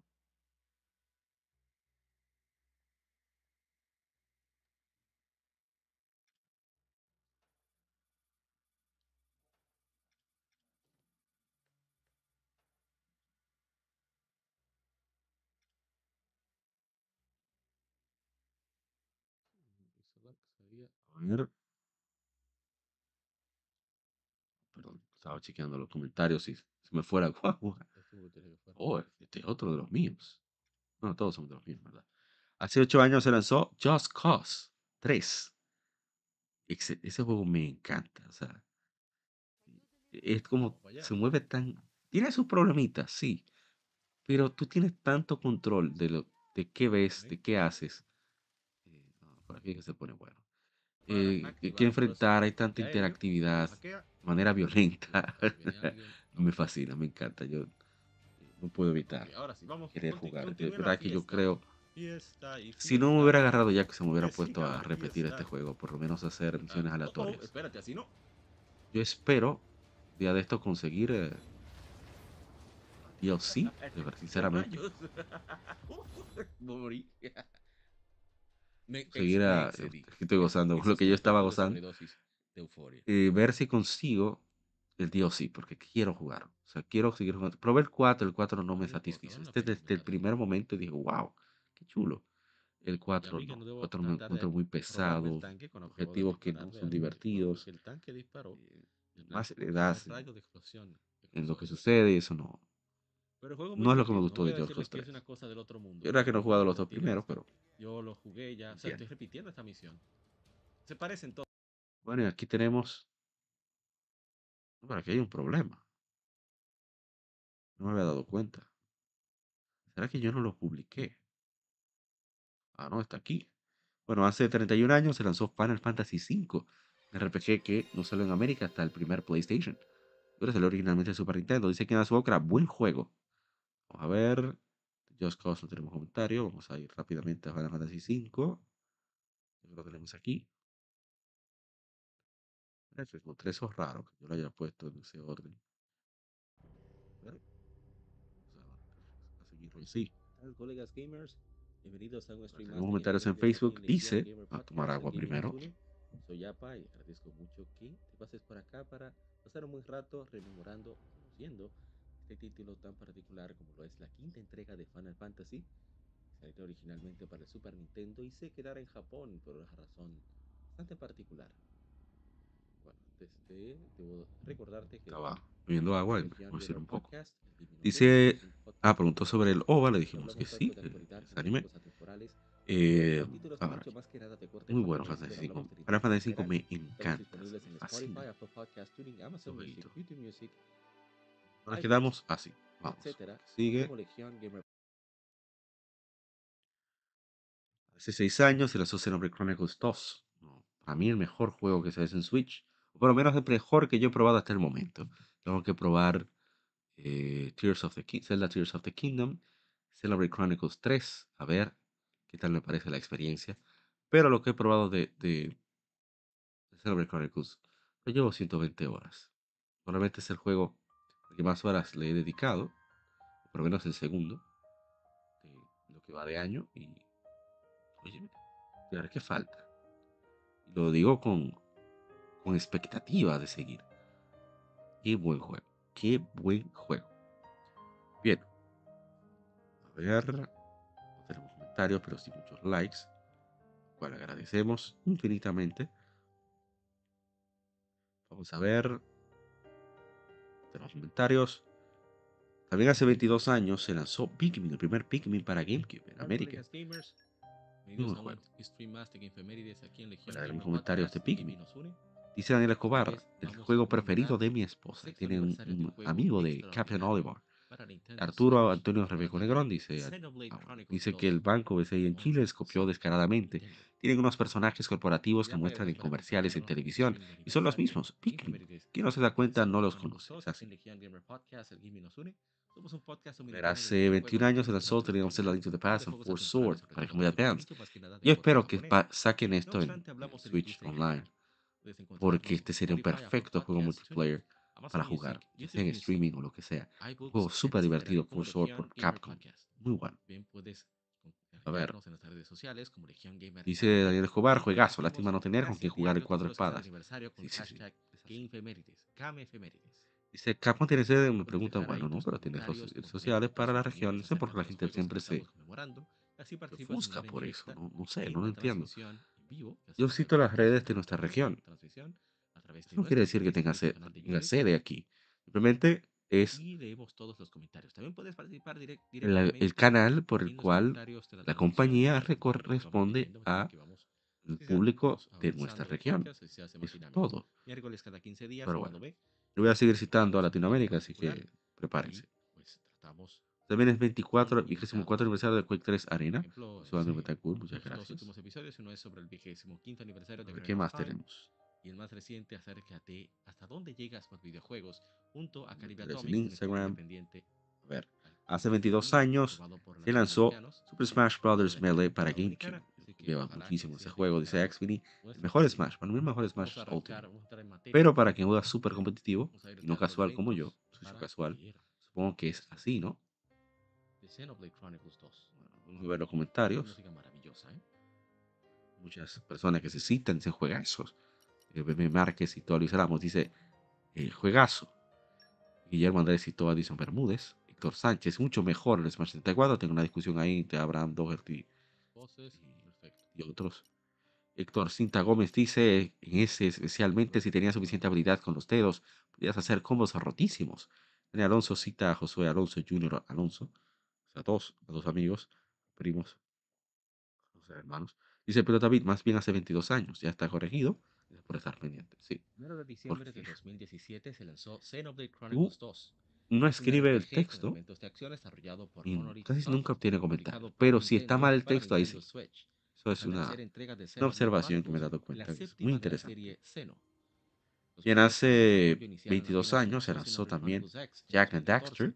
Los desarrolladores clave de entregas anteriores Excelente juego para PlayStation 2. siguieron al crea- Mi infancia, el lo creador tenía los, tenía los cuatro originales, pero los vendí para comprarme una guitarra a los los 16 directores años. Ese era el- el El equipo quería desarrollar un juego enfocado a la historia, al estilo de Xenoblade Chronicles vamos a ver los comentarios de Jack and 2017, Daxter. Hace todo el 32 años se lanzó Super Castlevania Xenoblade 4. Chronicles, Fue localizado por Nintendo Europe. A ver, a ver. En cuanto al gameplay, Xenoblade Chronicles 2 es similar a los anteriores, comentarios pero y que sigo. Es cierto, ese es el primer eh, podcast que grabaron los hermanos de Modo 7 Podcast, y que vayan a, a escucharlo. Hace 30 años se lanzó Lufia The Fortress of Doom para Super Nintendo. Dice Francisco Sánchez, un uh, super clásico. Humanos viven sobre y dentro de criaturas vivientes gigantes conocidas como titanes. Algunas personas conocidas como drivers pueden invocar poderosos seres conocidos como blades desde tenemos? los cristales. Después de ser contratado para una misión de salvamento, Azokra dice una obra magnífica. Legendaria llamada Pyra, Ahora tenemos que hace 22 años se lanzó Mega Man X6. Mega Man X6 es mi favorito, puedo decir es el más odiado, pero es mi favorito. No sé por qué. Por Torna, no sé si por ganas de llevar a la contraria a la gente. Puede ser eso. El juego fue recibido pero es que tienes unos ciertos elementos RPG, las tres armaduras, no sé. Esas tonterías a mí me encantan. Eh, bestial, dice Paso Creativo. Dice Raúl Reynoso, dice pero no que los mejores X son las tres primeras Mega Man X. Respeto a su opinión, pero la trilogía de Super Nintendo es la mejor. Ah, dice 456. No, cada quien tiene su mejor juego. Y bien, ahora tenemos un comentario que nos hizo Nando Bordas y quiero leerlo. Dice, honestamente hablando, es una de las entregas más vergonzosas de la saga. Apresurada, malas traducciones, malas localizaciones, errores en el juego y desastre con el manejo de la historia. Inafune quería que X terminara con X5 puse ningún tipo de expectativa. Sin embargo, la implacable dificultad, las nuevas armaduras y las nuevas animaciones de cero me enamoraron lo suficiente para hacer que el juego se convierta en mi segundo favorito junto con X4. A ver, que no soy solo yo. Por eso trato siempre de... Bien, seguimos. Hace 12 años se lanzó Mario Kart 7. A ver, dice Carlos Flores Aguirre el mejor Mario Kart portátil el que definió las bases para el actual 8 Deluxe. Es cierto, es innegable. Dice Francisco Sánchez, un buen Mario Kart y de ahí sacaron las versiones de 10 de, de Wii, Wii y Switch. Lo personal no me gustó tanto, me gustó más la versión de 10 normal, estoy de acuerdo.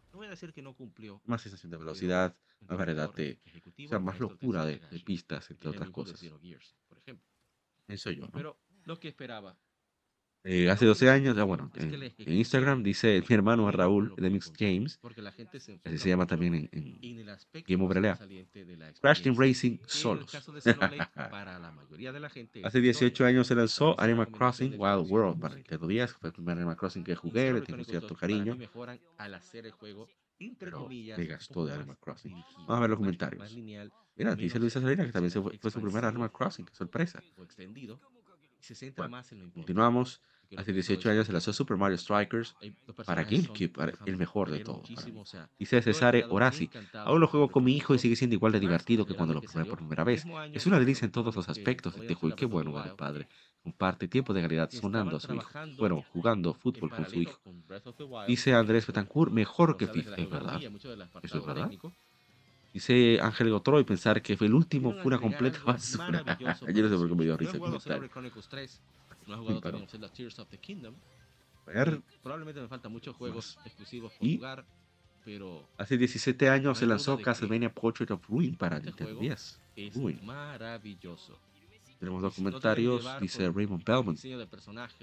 Grasa, es una vaina que le, pues, se le completó todo, hasta Hard Max Level 1 con Jonathan y pues, Charlotte, Richter y María, Stella y Loretta, hasta con Old Axe Armor. Espero que Konami haga una compilación de esta, Don Osorio, Order of Ecclesia. Yo también. Dice pues, Ignis Art, lo tengo.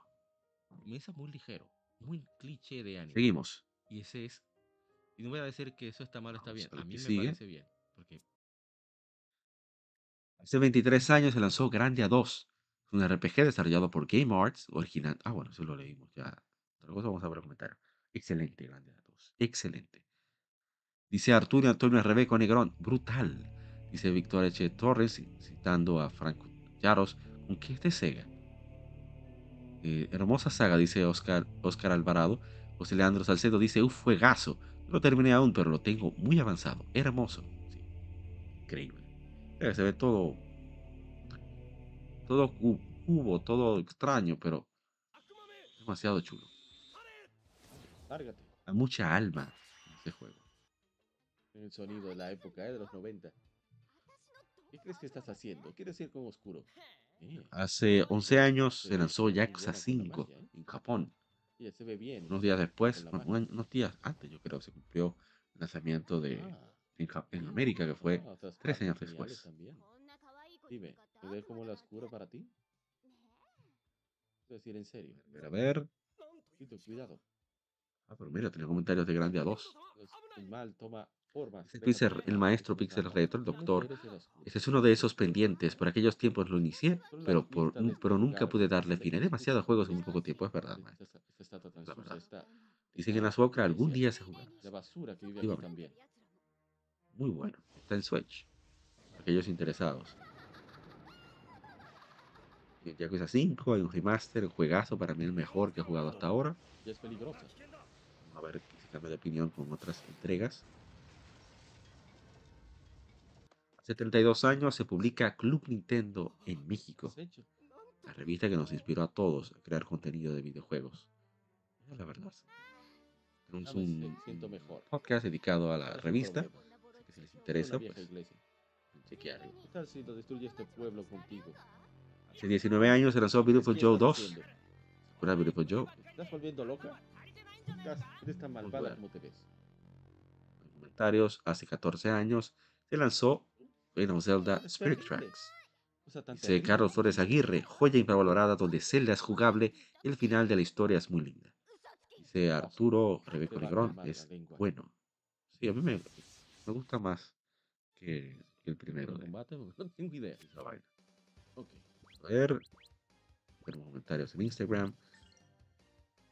No sé si tenemos gameplay. No sé por dónde voy, por cierto. Número. Hace cinco años se lanzó Super Smash Bros. Ultimate. Vamos a poner el intro, ¿no? Colegas gamers, bienvenidos a un streaming efemérides aquí en The en comentarios. Tenemos en dando Instagram, a ver en Facebook. El comentario dice Starter Pack de Nintendo Switch. Muy divertido y recomendable.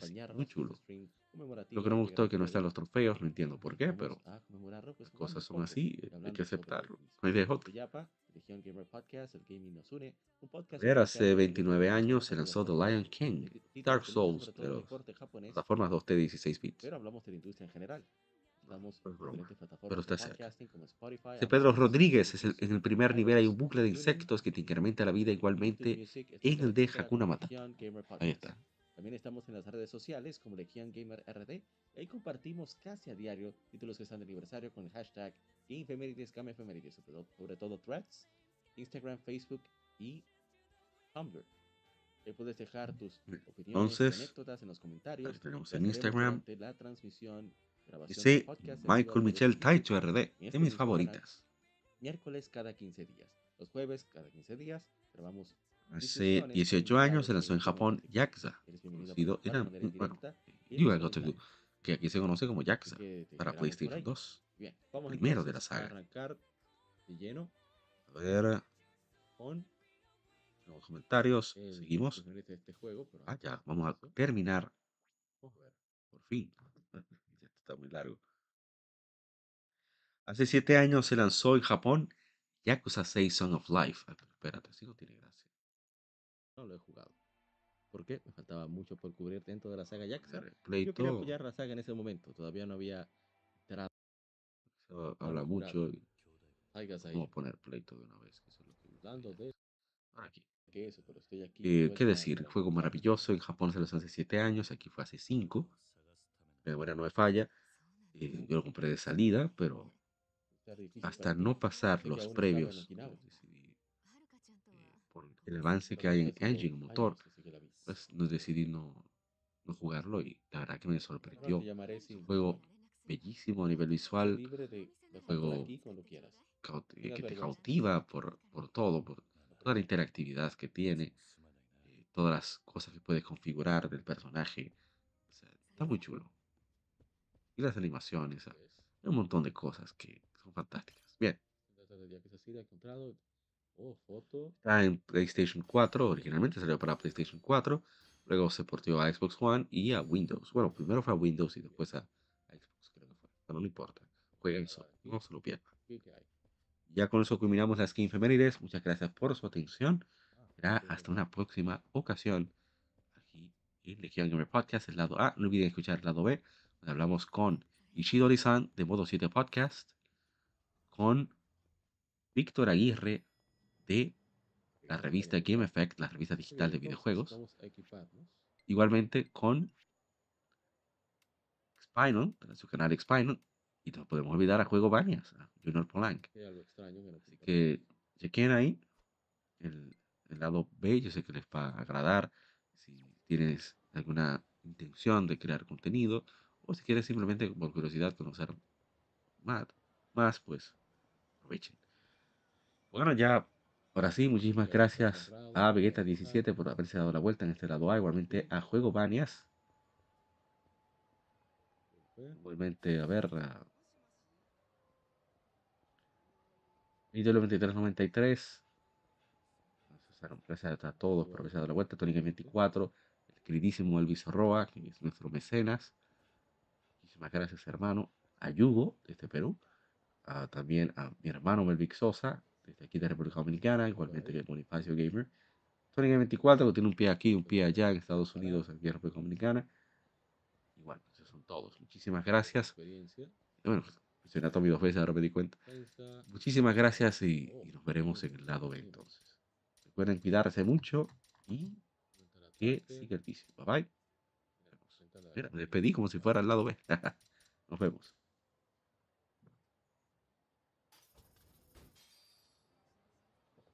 Bebe, perro, bebe.